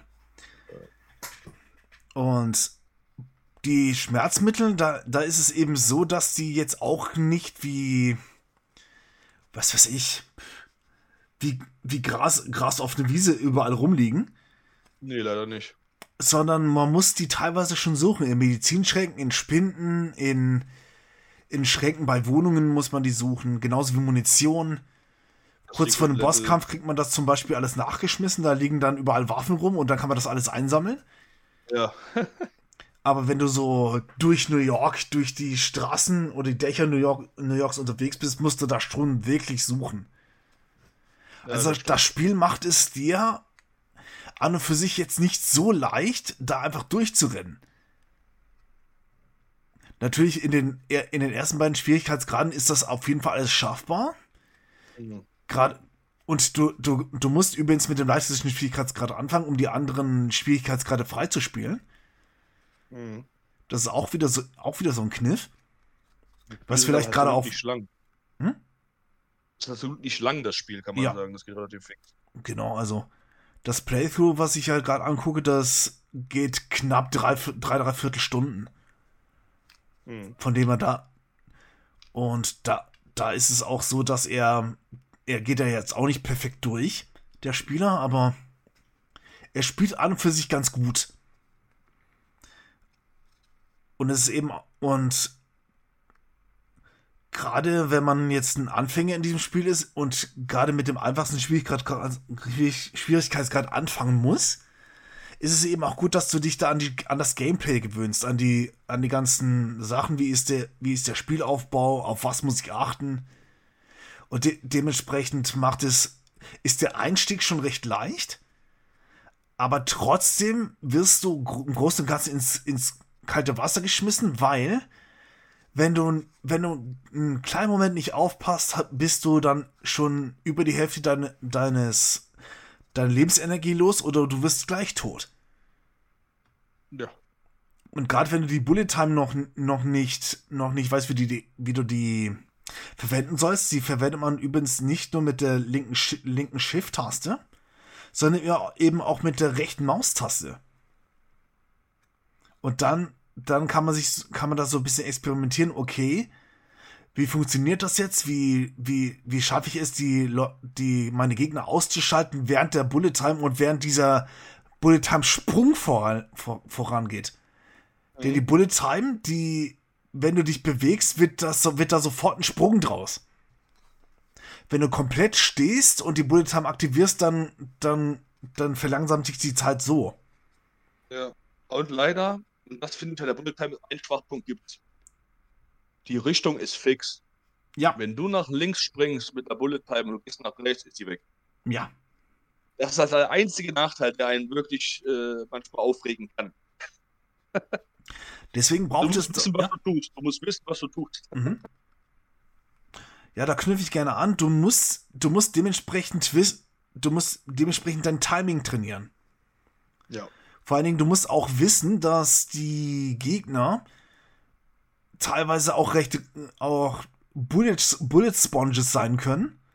Ja. Und du ziehst am besten auf den Kopf, damit du eben nicht nur Munition sparst, sondern dass du die Situation entschärfen kannst. Denn wenn, wenn du nicht richtig triffst oder dann zum Beispiel irgendwie einen Brusttreffer oder so landest, dann ist der Gegner immer noch gefährlich und kann zurückschießen. Und jede Sekunde, wo der Gegner zurückschießen kann, ist eine Gefahr für dich. Darum ist es so wichtig, das Gameplay zu verinnerlichen und zu wissen, okay, wie schalte ich effektiv meine Feinde aus. Es gibt sehr viele Möglichkeiten, das auch zu tun. Zum Glück. Es mhm. verlangt von dir Präzision und das zu machen. Ich habe auch die Möglichkeit, auch wenn es kleinere Fehler hat manchmal. Und das Interessante ist, auch wenn das Spiel dir nicht, dich nicht wirklich an die Hand nimmt, so, so zeigt es dir doch, wie das Spiel funktioniert. In seinem Gameplay. Ja. Sag mal, Ben, weißt du, ob das Tutorial in Max Payne 1 gezwungen war oder nicht? Äh, das ist optional. Optional, ne? Mhm. Das ist auch eine gute Entscheidung gewesen. Ich kann mich nicht 100% daran erinnern, ob das optional war oder nicht. Das ist deswegen, deswegen auch gut, weil das Tutorial ist nicht unbedingt nützlich. Nein. ich habe letztens irgendwann, irgendwann ein Spiel gespielt, wo, wo man das Tutorial machen muss. Und da denke ich mir so, was für eine verfickte Scheiße. Ja, lass mich doch selber entscheiden, genau. ob ich den Kack machen will oder nicht. Ich lerne halt lieber mit dem Spiel zusammen, als mhm. äh, mich Tutorial reinzwingen zu lassen. Ist halt schade. Apropos, nächstes Thema, gute Tutorials. nee, Quatsch, gar nicht Spaß. Aber wäre wär aber auch lustig. Mhm. Gut, ich kenne da eigentlich nur schlechte Tutorials und eins davon ist eben auch Dragon Quest Builders. Aber das ist ein anderes ja, Thema. Gut. gut, Dragon Quest, habe ich ja gesehen. Äh, ja. Ich kenne auch nur zwei gute bisher, muss ich ganz ehrlich sagen. Aber ist ja auch nicht so. ja, Max Paynes äh, Tutorial ist wirklich useless. Klar, du lernst, wie man springt, wo man Waffen findet. Aber halt so unnötig, weil das mhm. ergibt sich alles irgendwie selbst. Also, ja, klar. was du da kriegst, da gibt sich alles von selbst. Ach, schieße Gegner tot. Ah, es kommen mehrere Gegner von da. Ja, super, Surprise, Motherfucker. äh, so geil, ey. Und allein die Tatsache, dass du in das Spiel einsteigst und dann so ein bisschen Trial and Error machst, ist mhm. ja eben genau das, wo man, wie man das Spiel am besten lernt, meiner Meinung nach. Aber weil, weil, es wichtig, weil es wichtig ist, dass du weißt, okay, ich gehe jetzt, ich gehe jetzt mal mit ich gehe jetzt mal voraus und dann gucke ich, okay, schießen macht man auf der linken Maustaste, das ist so üblich. Mit WASD steuert, steuert man die Figur. Mit, mit der Space-Taste springt man und alles weitere ergibt sich dann irgendwie so im Spiel. Und dann geht's an die Feinheiten. Ja. Und die Feinheiten sind, sind etwas, wo man sagen muss, okay, das Game ist easy to learn, aber hard to master. Definitiv. Leider aber auch wegen dem RNG manchmal. Mhm. Manchmal ist es gar nicht dem Spieler geschuldet, muss man leider ja. dazu auch sagen. Und, und die Gegner-KI, die ist ja. Das Tutorial-Level ist eigentlich positiv, was ich dazu was dazu sagen. Sag ruhig.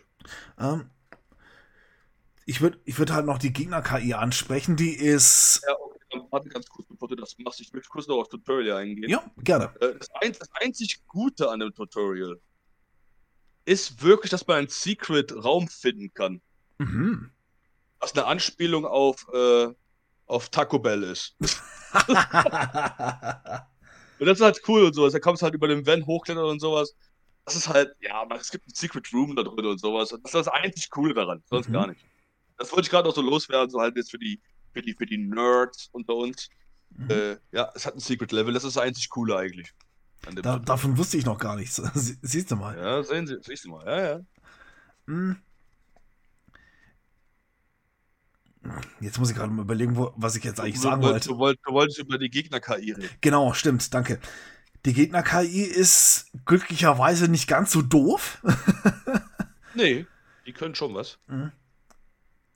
Und das Interessante ist halt, halt darum, dass die, dass die schon wissen, okay, wir müssen sie nicht angreifen. Die schmeißen auch Granaten oder auch Molotow-Cocktails, um einfach zu gucken, okay, wo ist, wo ist der, wo ist der Bastard? Vielleicht, vielleicht finden wir ihn. Und die warten teilweise auch ab, bis du irgendwas machst. Mhm. Oder auch in der sicheren Deckung, bis, bis du dann eben aus der Deckung rausgehst. Und dann, dann sind die auch sehr, sehr hibbelig teilweise. Aber ansonsten ist es, ist es eben gut, dass die Gegner jetzt irgendwie dir nicht in den, in den offenen Lauf rennen, wie zum Beispiel bei Serious Sam, wo die Gegner dich, dich anrennen und du kannst sie dann halt nach und nach dann abknallen. Das, das machen die nicht. Die, die, die sprechen sich ab, die, die gehen auch in Deckung und teilweise schimpfen die auch. Und das, Interessant, das Interessante ist, teilweise sind, haben diese, diese NPCs ja auch eigene Dialoge. Und diese Dialoge kannst du, kannst du dementsprechend auch belauschen. Wenn ich zum Beispiel, wenn du dich zum Beispiel in Deckung begibst und dann hörst du den eine Weile, eine Weile zu und dann kannst du den Überraschungsmoment dann abwarten. Das habe ich zum Beispiel bei Max Payne 2 gerne gemacht, einfach weil die, weil ich die Dialoge sehr, sehr interessant fand. Und bei Max Payne 1 ist das nicht anders teilweise, teilweise ist es auch so, dass du viele so Kleinigkeiten eben auch erfährst, was die NPCs so, so denken. Das sind da nicht einfach irgendwelche Hülsen, die man abknallen muss, sondern das sind halt auch Personen. mit gewissen Gedanken. Und das, macht, das Ganze macht das, macht das noch menschlicher, weil du hast nicht einfach, du schießt nicht auf Kanonen von, Kanonenfutter, sondern du schießt auf intelligente Lebewesen. Gut, die dich halt töten wollen, aber das mal davon abgesehen. Gut, manche sind trotzdem ein bisschen Dummkopf. Also, ja. Auf die innen den Schuss rein ins Gesicht. Mhm. Aber ja. Äh, später finde ich halt auch mit, apropos Bullet Sponges und sowas, ähm, die späteren Gegner mit den Masken und den äh, M16 und sowas. Mhm. Äh, die sind mitunter, wenn du denen keinen Kopfschuss gibst, echt nervig. Die können wirklich nervig sein. Ja, glaube ich. Vor allem auch, weil die kommen, die kommen nie alleine ja. Die hm. stehen dann immer so da um die Ecken oder manchmal oben und links und da stehen die da, kurz die Tür durchbruch, stehen da schon zwei. ja, ja, das sind halt, da merkt man halt, das sind halt schon, das sind Söldner, das sind ausgebildete mhm. Leute. Das merkt man dann auch, weil die gehen dann richtig drauf. Also, nicht so wie jetzt zum Beispiel so ein Mafiosi mit der normalen 9mm-Pistole einfach da rumschießt und sowas und nichts trifft. Denn die kommen dann zwei, wenn einem 16 knallen dich halt mit, mit dem Ding ab, weil die halt Schnellfeuer haben. Mhm. Und dann hast du halt keine Chance, ne? Mhm. Da, das ist, das, das ist auf jeden Fall ein Aspekt, den ich sehr interessant finde. Oh. Oder, oder gerade auch die, die größeren Fische, die haben ja dann auch wieder so ein Eigenleben. Es gibt zum Beispiel, es gibt zum Beispiel auch so eine kleine Verfolgungsjagd mit Vinigoniti, mhm. der über, über die Dächer, Dächer flieht und seine ganzen Handlanger dann vorschlägt, dass sie, dass sie doch Max Payne töten sollen. Und ja. die schaffen es dann halt nicht. Und, ir und irgendwann stellst du, stell, stellst du, stellst du Community und dann stellt man fest, dass das eigentlich so ein Weichei ist. Ein übelstes Weichei. Mhm. Weswegen ich mich tatsächlich dann auch gefragt habe im Nachhinein, warum er dann im zweiten Teil so eine tragende Rolle hat. Aber das ist, glaube ich, mal wieder eine andere Geschichte. ich glaube, das ist eher so ein Running Gag oder so. Guck mal da. Der kann sich noch an den Pisskopf von Teil 1 erinnern? Mhm. Der ist jetzt wichtig. Ja. Aber wenigstens eine lustige Sequenz. Mhm. Wichtig. Dazu kommen wir aber auch noch irgendwann in der Zukunft. Und ich finde es halt auch interessant, dass die, dass die Gangster zum Teil auch wissen, wer Max Payne ist. Aber und oder gerade ein Vinigoniti, der hat ja ziemlich Angst vor Max Payne weswegen er dann immer, immer andere, andere Le Leute braucht, damit er sich sicher fühlen kann. Nur, dass sie dann abgeschossen werden und Vinigo Nitti kriegt halt, kriegt halt ein paar Schüsse in den Bauch und, und verblutet halb. Gut, die wussten halt auch Bescheid, dass er Undercover Cop ist. Also ich glaube, dass auch fast jeder Bescheid bekommen hat danach. Auch. Ja, klar. Und den Ruf hat er sich dann später nochmal aufgebaut, dass er halt schon Undercover Cop ist. Der ist ein böser Undercover Cop. Mhm. Er schießt die alle nieder. Das spricht sich ja schnell mhm. rum, glaube ich. Klar. Und dementsprechend zementiert das ja, zementiert das ja die Rolle von Max Payne als Anti-Held. Ja. Weil für gewöhnlich ist, ist es ja so, dass ein, ein Held im Action, im Action, in einem Actionfilm ja gut, natürlich töten die auch. Allerdings ja, jetzt nur, weil sie es müssen. Max Payne tötet, weil er, weil das Teil seiner Rache ist. Rein, theori rein theoretisch würde er ja würde er würde er nicht auf Gewalt zurückschre würde er nicht auf Gewalt zurückgreifen, wenn wenn jetzt nicht irgendwelche Leute auf ihn schießen würden. Gerade bevor das dann mit mit Alex passiert. Aber als, als, er dann, als er dann auf der Flucht ist, merkt man, dass er so langsam skrupelloser, skrupelloser wird, was seine Feinde angeht. Ja. Und das, das ist halt. Auch, ja. Die hätte auch eine ganz einfache Narrative daraus stricken können, wie zum Beispiel, oh, dein Kollege ist tot, ach, guck mal, die Mafiosis. Mhm. Ja? Und dann hättest du einfach eine Racheakt für deinen Kollegen machen können. So hätten die auch einfach durchziehen können, aber halt langweilig. Ne? Ja, klar so hast du wenigstens noch einen inneren Dialog mit und ach, die Feinde und warum schießt er die tot und so. Aber trotzdem, er ist halt nicht unschuldig, in mhm. keinster Weise beim Spielverlauf. Merkt man halt. Er hat Alex nicht getötet, das stimmt schon, aber er hat viele andere und davon auch ein paar Unschuldige auch auf dem Gewissen. Das muss man dazu auch sagen. Ähm, Natürlich, er, tötet, er re re relativ viele Leute, auch viele Bosse. Wie zum Beispiel Jack Lupino oder einen Ricky Muerte oder dann später auch die auch die Nicole Horn. Ja, oder? Ja. ja, ja, ja. Nicole Horn auch bei einer lustigen Art und Weise mit dem Fernsehturm oder mhm. Radioturm oder so. mit Helikopter. Stimmt. Das ist auch lustig. Wo er dann da steht mit der äh, Sam Lake-Fresse dann auf einmal. Das ist so geil. Ich finde das so episch, ey. Ich freue mich aufs Remake, wie die das gemacht haben. da, bin ich auch, ja, da bin ich auch sehr, sehr gespannt. Bisschen zum Endkampf noch. Du irgendwann ja. schießt, schießt du dich ja durch durch die durch diesen Azel Tower. Mhm. Und in der Zwischenzeit wird, wird Mona Sachs angeschossen, die, die begleitet dich dann und, verschwind, und verschwindet dann hinter einem Aufzug. Ja. Die, jetzt ist natürlich die Sache, Mona ist so ein bisschen wie Schrödingers Katze. Ja, stimmt. Also, du weißt nicht, ist sie tot oder ist sie nicht tot? Und rein theoretisch könnte sie beides sein. Stimmt. Und du kämpfst dich dann durch bis zu, bis zu der, durch die Spitze des Hochhauses. Du versuchst Nicole Horn zu stellen. Die, kleiner Funfact, Nicole Horn ist auch diejenige, die ganz am Anfang dich in der, in deinem eigenen Zuhause anruft. Oh, oh stimmt. Und da, damit schließt sich dann auch wieder ein Kreis. Weil stimmt. Max kommt, Max kommt nach Hause, er merkt, es, ist, es wird eingebrochen und da, er sieht dann auch die Schmierereien an der Wand. Mhm. Und zum anderen klingelt das Telefon und dann, dann sagte er so, ja, hier, hier, ist, hier ist Max Payne, bei mir wurde eingebrochen. Ist hier die, ist hier, ist hier die Max, ist hier die Residenz von Max Payne? Ja, ich wurde überfallen. Und ich glaube, die Nicole Horn sagt dann irgendwie noch was und legt auf. Und Max Payne weiß immer noch nicht, was los ist, bis er dann halt die Junkies stellt, die, die seine, seine Frau und sein, seine Tochter umgebracht haben. Stellen ist gut gesagt. Eisbildlich ermordet hat. Ja. Zu Recht.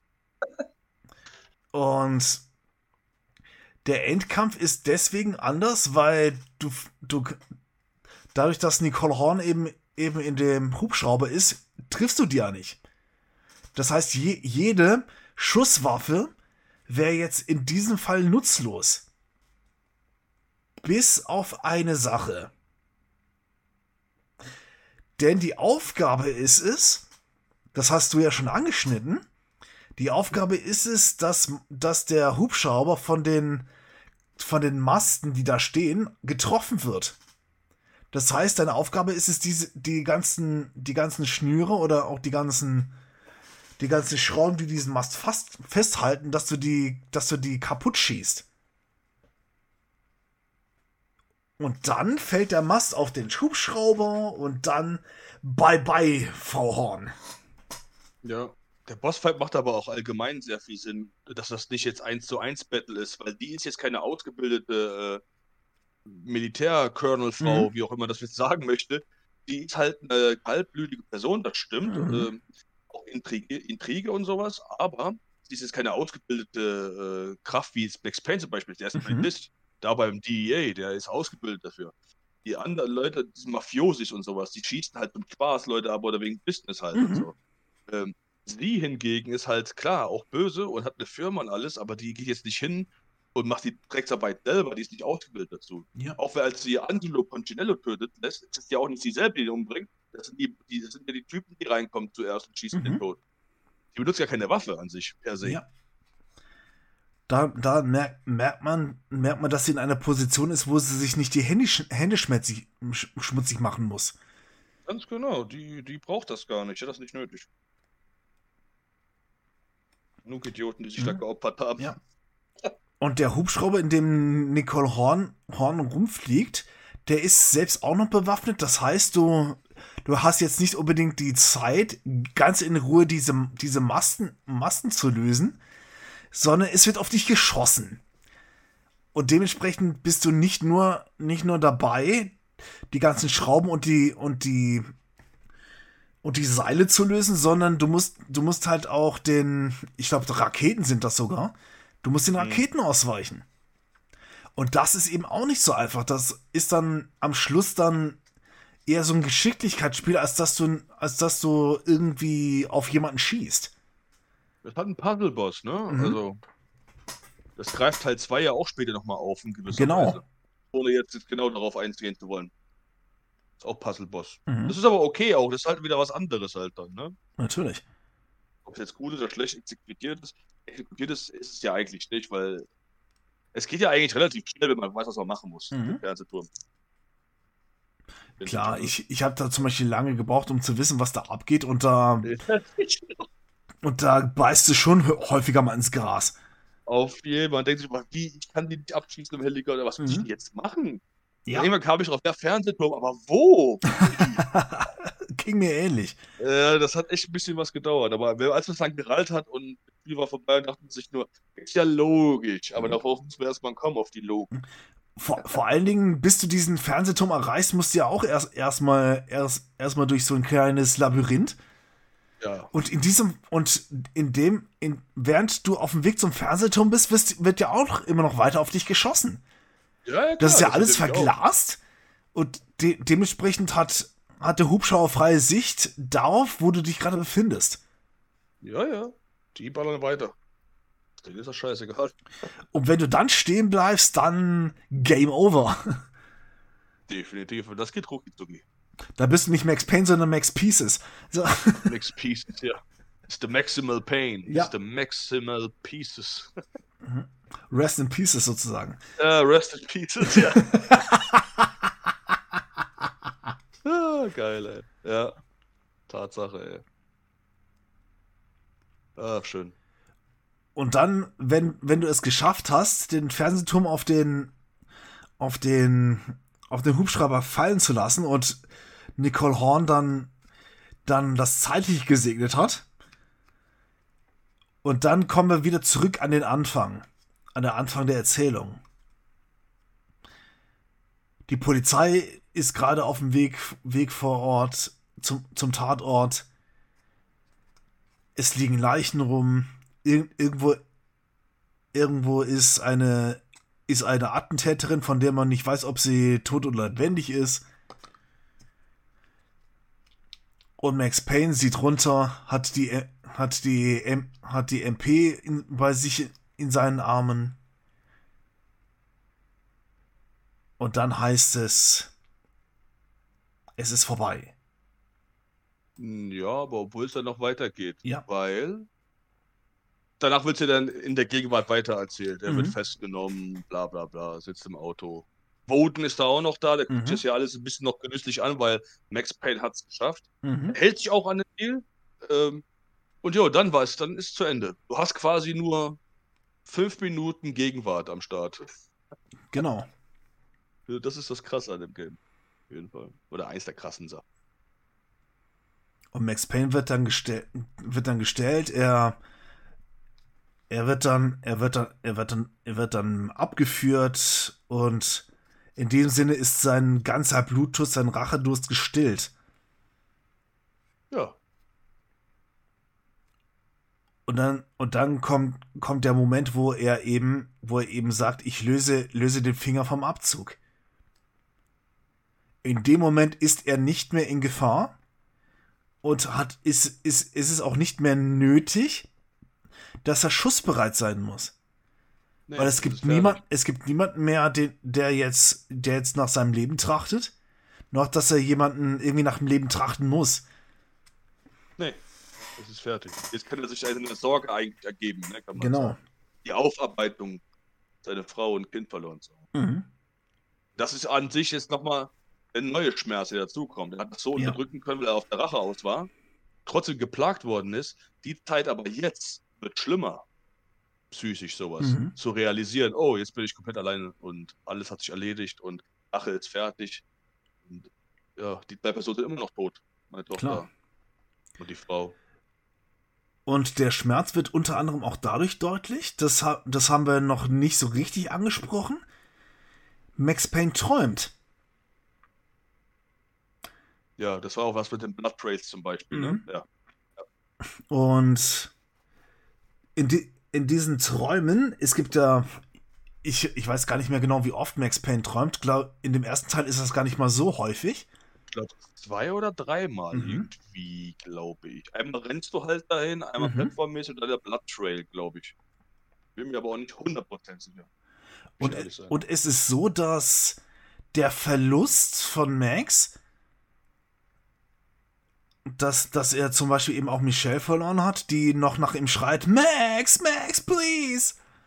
Mhm. Und er sich, und in den Träumen verfolgt ihm die, diese, dieser Todesschrei, der, Let- der, das, der, die letzten Sa Sätze von seiner Frau verfolgen ihn. No, please, Max, Max. Und, Mhm. und das halt, schallt, schallt in den Ohren. Das halt und es schallt. Ja, oder das Geweine des Kindes auch Oh im ja. Hintergrund und sowas. Och, das kann echt richtig Stress irgendwann. Mhm. Das ist heftig. Und im Hintergrund hört man manchmal auch ein Spielohr. Und du hörst teilweise Max eben auch verzweifeln, so, oh no, no, no, please no. Ja, genau. Und da, und da merkt man, dass dieser Verlust auch drei Jahre danach immer noch präsent ist. Mac, Ja. Ma- Max, Max schläft nicht richtig, er, er träumt schlecht, er wird von seiner Vergangenheit heimgesucht. Und das ist so die Quintessenz, de, das ist so die Quintessenz de, dessen, wie Max seine, wie Max dann handelt. Er handelt eben, wie auch schon, wie auch schon mehrmals angesprochen, nicht nur aus der Rache raus, sondern eben aus dem Schmerz, dass er versucht, nicht nur durch die, durch die Schmerzmittel den, den Schmerz zu betäuben, sondern er hofft, durch die, durch die Rache Frieden zu finden.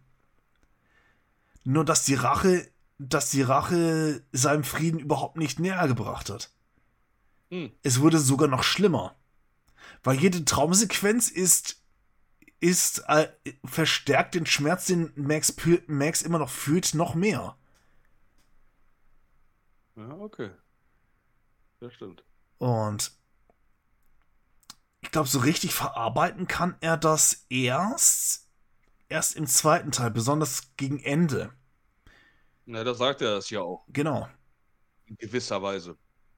Aber darauf wollen wir jetzt gar nicht erst Genau. eingehen. Das ist gefährlich. Das ist gefährlich. Mir persönlich war es halt wichtig, dass wir eben auch auf Ja. die Träume eingehen, weil das auch, Klar. weil das auch, gar, auch gerade im ersten Teil so eine, so eine gewisse Präsenz hat. Auch wenn es nicht so viele Traumsequenzen sind wie beim zweiten Teil, da wurde das Ganze noch ein bisschen ausgebaut. Mhm. Aber beim ersten Teil ist es halt immer noch wichtig für die Handlung, auch wichtig zum Verstehen, was Max antreibt. Ja. Und dass er gerade dann, dann auf, die, auf diesem Hochhaus steht, äh, auf dem, auf dem Azel Tower und sagt so, ich löse, meine, ich löse meinen Finger vom Abzug. Man hört zum Beispiel jetzt auch kein Seufzen oder so. Mhm. Nee. Er, re er realisiert noch nie, er weiß, es ist vorbei, aber so wirklich glauben oder realisieren kann er das noch nicht. Weil er in dem Moment nichts fühlt. Also er fühlt kei keine Befreiung, er fühlt keine Genugtuung, er fühlt halt immer noch den Schmerz, den er, den er in sich trägt. Ja. Das stimmt. Das, das wird auch dadurch deutlich, ein, allein von der Erzählstruktur von Max Payne, dass er die, dass er die, dass er die ganze Handlung eher nüchtern betrachtet. Zum Beispiel auch den Tod von, den Tod von, von seiner Frau und seiner Tochter. In der Retrospektive klingt das auch sehr nüchtern. Während das, was gezeigt wird, merkt man schon, dass, dass gerade Max Herz in Scheiben, in, in viele tausend Teile splittert. Mhm. Und weil er nicht rechtzeitig da war, seine Familie zu retten. Und diese Distanz in der Erzählform ist auch nochmal, unterstreicht auch nochmal, dass er versucht, diesen Schmerz zu verdrängen. Aber er kann es gar nicht. Und das macht wieder, das bringt der, dem ganzen Gameplay, der ganzen Story auch noch eine gewisse Tiefe. Ja, das Und- stimmt definitiv. Und es ist und das kombiniert sich eben mit der von uns von uns festgestellten dreckigen Stadt mit de, mit dem Blizzard. Es ist kalt, es die die es ist kalt, es schneit, der die kalte Luft schneidet schneidet sozusagen die Haut ab. Es tut weh und Teilweise humpelt Max auch, je nachdem, wie stark verwundet er ist.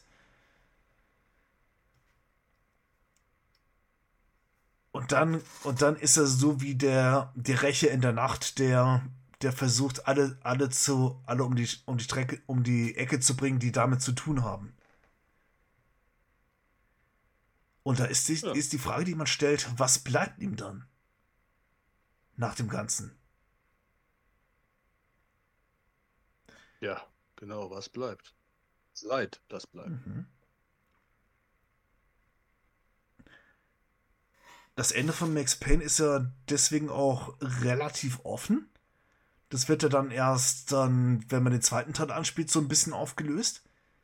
Mhm. Du weißt halt nicht, wenn Max Payne, Max Payne abgeführt wird mit, de, mit dem Polizeiwagen, was danach passiert.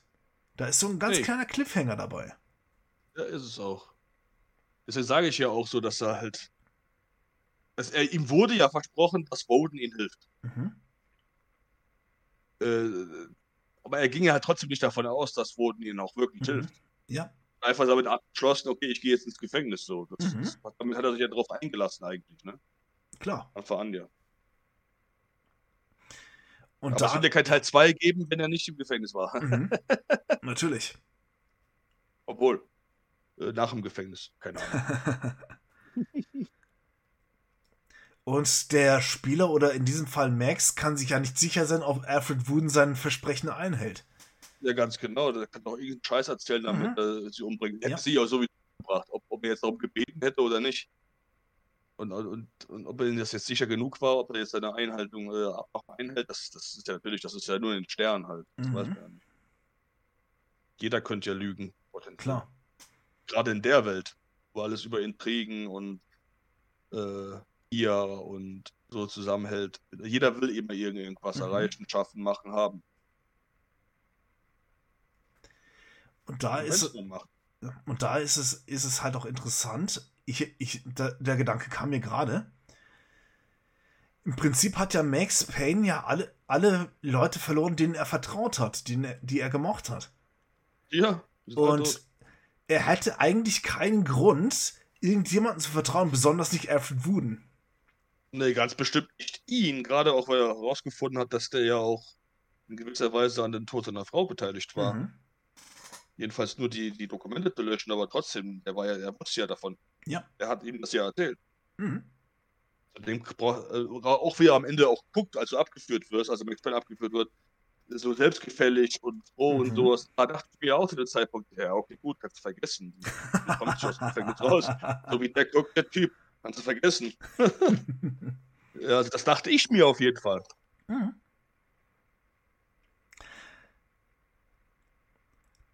daher merkt man halt auch, dass dieser rote Faden, dass der bis zum Schluss einfach bleibt. Dieses bittersü dieses bittersüße Ende, wobei es ist zu 95% bitter und, und zu 5% süß, weil die Rache ist ja eigentlich gelungen.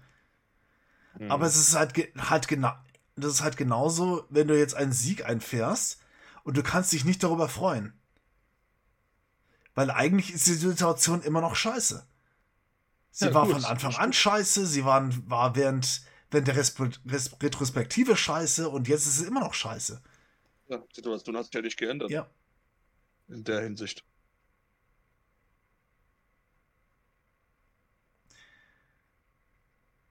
Und das Ganze wird halt eben, eben auch untermalt von der eher sehr düsteren und teilweise auch sehr Spannung, Spannung erzeugenden Musik die, er, die, er, die ich jetzt eigentlich gerne im Hintergrund abgespielt hätte, aber ihr habt das ja zur Art von mitgekriegt, die irgendwie wollte mein Browser gerade nicht. Das war echt schade. Ich habe echt da gebetet, oh nein, oh nein, nicht wie Weihnachten. Mhm. Dass jetzt irgendwann mal was crasht oder ja. so. Gott sei Dank nicht passiert. Mhm. Wir müssen damit leben, dass da jetzt ein bisschen Interferenzen waren und wir ein bisschen rausgeballert worden sind, aber damit kommt ihr schon klar. Ihr habt ja, zwei klar. Stunden jetzt gerade. So, das wäre alles cool. Gell? Mhm. Ah ja, danke. wenigstens können wir zum Schluss dann halt noch das Intro von Mac, das, das Intro von Max Payne abspielen. Diese ganz berühmte Melodie. Ja, bitte. Und. Das können wir auf jeden Fall machen. Und wir haben jetzt innerhalb von diesen zwei Stunden sehr, sehr viel besprochen. Definitiv. Und Und, es gibt bestimmt noch mehr, was wir jetzt nicht abgehandelt haben. Wo Leute jetzt Höchstwahrscheinlich. sagen, äh, hast du die Szene jetzt hier vergessen? Warum nennst du sie nicht? Dann schreibt die doch bei uns unter dem Discord oder Natürlich. keine Ahnung wo. Dann können wir darüber auch nochmal weiter gerne diskutieren. Kein Natürlich. Problem. Gerne, gerne. Immer willkommen, Feedback und sowas zu geben. Zu dem weiteren Vorgehen, was den Podca Podcast betrifft. Also, wir werden versuchen, einmal im Monat es hinzukriegen. Das sollte doch irgendwie machbar sein. Genau. Haben wir uns gedacht. Muss einmal schaffen. muss doch funktionieren. Also Gottverdammt nochmal. Maledeit. es wird wahrscheinlich dann auch so kommen, je nachdem, ob ich Zeit und Muße dafür, darüber habe, dass ich mal so ein Retro-Spiel bespreche. Womit jetzt zum Beispiel eben auch der Keras nichts anfangen kann. Kommt drauf an, was für ein Spiel das Ja. ist. Also ich hatte mir zum Beispiel überlegt, mal Quake zu besprechen, aber ich glaube, da hättest du auch sehr, sehr, sehr viel zu sagen. Ah, nicht so viel, wie du jetzt denkst. Dann würde ich, Ich, das. habe Quake ja, 1 gespielt und 3 gespielt, aber ich bin jetzt nicht so krass in der Materie drin wie du jetzt zum Beispiel. gut, ich würde halt auch nur das erste Spiel spielen, weil ich das, weil ich das jetzt über Weihnachten durchgespielt habe. Oh, also über Teil 1? Ja gut, das, das, das können wir. Ja. Dann save ich das mal. Ja, Gerade bin ich bei Command and Conquer. Bei den ersten, bei den ersten beiden Spielen. Oh, das. Da würde ich dann wahrscheinlich dann alleine irgendwas, irgendwas, irgendwas besprechen. Oder gerade so einen alte, so einen alten Nintendo-Titel aus der NES oder SNES-Zeit. Also, ich sag's dir, Command Conquer kannst du gerne solo machen, weil ich kenne kenn, kenn die Spiele, ich bin aber noch nie ein großer RTS-Fan gewesen. Mhm. Deswegen wird es auch besser sein, wenn du das auch solo Ja, abhandelst. Das kann ich komplett Mhm. nachvollziehen. Ansonsten, ansonsten bist du auch herzlich da eingeladen oder ich, ich will dich da auch ermutigen, auch mal selbst mal eine Idee rauszuholen und dann zu sagen, okay, ich mache einfach mal eine Solo-Folge draus. Die Leute, die Leute, äh, ich glaube, manche Leute haben, ja, ich weiß gar nicht mehr, wann das war, in welchem Podcast das war, ist ja auch ein bisschen was her, die letzte Aufnahme auch. Aber ich glaube, ich habe irgendwann mal gesagt, ich wollte über Nier sprechen. Hm, bisschen detaillierter über Nier sprechen. Und vielleicht werde ich das auch mal angreifen. hm, Oder werde ich das gerne. machen, so als, als Solo-Projekt irgendwann. Wann? Keine Ahnung, aber vielleicht. Mal. Ja, da, das ist erstmal so recht was Unverbindliches. Wir, also, damit ihr mal Bescheid wisst, liebe Zuhörer, wir wollen, sofern es, sofern nichts dazwischen kommt, mal einmal im Monat. Weil Ja, einmal in der Woche, das war für uns beide dann doch ein bisschen zu eng. Einfach weil es, dann weil dann trotzdem ein Spaß- und Hobbyprojekt ist. ja. Und wir möchten gerne diesen Spaß dabei auch behalten. Ohne dass wir jetzt denken, dass, dass es jetzt in Arbeit ausartet. Ja. Ja. Irgendwann war das leider ein bisschen Overkill. Also, Klar. Da kommt man schon merkt irgendwann, huh, die Puste und dann auf einmal, ja, eigentlich habe ich gar keine Zeit. Mhm. Und dann hat man das verschoben und verschoben und verschoben. Ja. Und dann kam halt die erste Pause. Dann haben wir uns noch mal kurz gefangen gehabt. Und dann nochmal eine Pause. Mhm. Jetzt machen wir es einfach so, damit das ist auch für euch besser, weil dann könnt ihr auch sagen, gut, einmal im Monat eine Folge. Klar. Ist auch eventuell auch leichter, auch reinzukommen und auch im, im, im Modus zu bleiben, Mhm. als jetzt auf einmal so viele Folgen hören zu müssen, vielleicht. Ich weiß Natürlich. nicht, für den einen oder anderen vielleicht auch einfacher. Äh, Und für uns auch einfacher, den Content zu Mhm. produzieren auch. Weil da haben wir auch ein bisschen mehr Zeit, auch uns Gedanken zu machen, was dann kommen soll. Und eventuell auch ein bisschen mehr, heißt es ja auch so, uns da rein zu versetzen Mhm. gibt es auch ein bisschen mehr Zeit, auch in diese Themen ein bisschen mehr nachzudenken. Wenn man sagt, okay, wir haben ein Thema hier, du hast jetzt drei Wochen Zeit, dich vorzubereiten, ist besser als du hast ein Thema, dann hast du vier, fünf Tage. Natürlich. So, man kann sich die Zeit dann nehmen, wie es halt einem passt. Mhm. Dann ein bisschen besser. So, und da, damit wisst ihr schon mal Bescheid, wie es dann weitergehen soll. Also, so der Plan, es kann immer Abweichung kommen, um es mal Klar. so auszudrücken. Klar. Ah, jetzt. Ich will noch sagen, so kurz zum Abschluss, ähm, danke für eure Geduld, bleibt immer dabei und auch seht uns nach, was heute passiert ist mit dem bisschen Fehler im Sound und alles. Ja. Ich hoffe, ihr seid froh, dass wir nicht Max Payne abgehandelt haben. Auf jeden den ersten Teil. Uns hat es natürlich wie immer Spaß gemacht. Ich glaube, Ben wird mir da zustimmen. Absolut. Und, äh, und liked uns überall, wo es geht. Und wenn ihr irgendwas zu sagen habt, schreibt uns. Gerne. Da bleibe ich auch dabei. Bewertet ruhig dann auch den Podcast. Gerne bei, bei allen möglichen Plattformen, wo ihr das hört. Entweder bei Apple Podcast, bei Google Podcast oder wo auch immer ihr das hören werdet. Bei Spotify weiß ich nicht, ob man das bewerten kann, aber. Leider nicht. Wir, wir sind froh über jegliches Feedback, egal in welcher Form. Ja.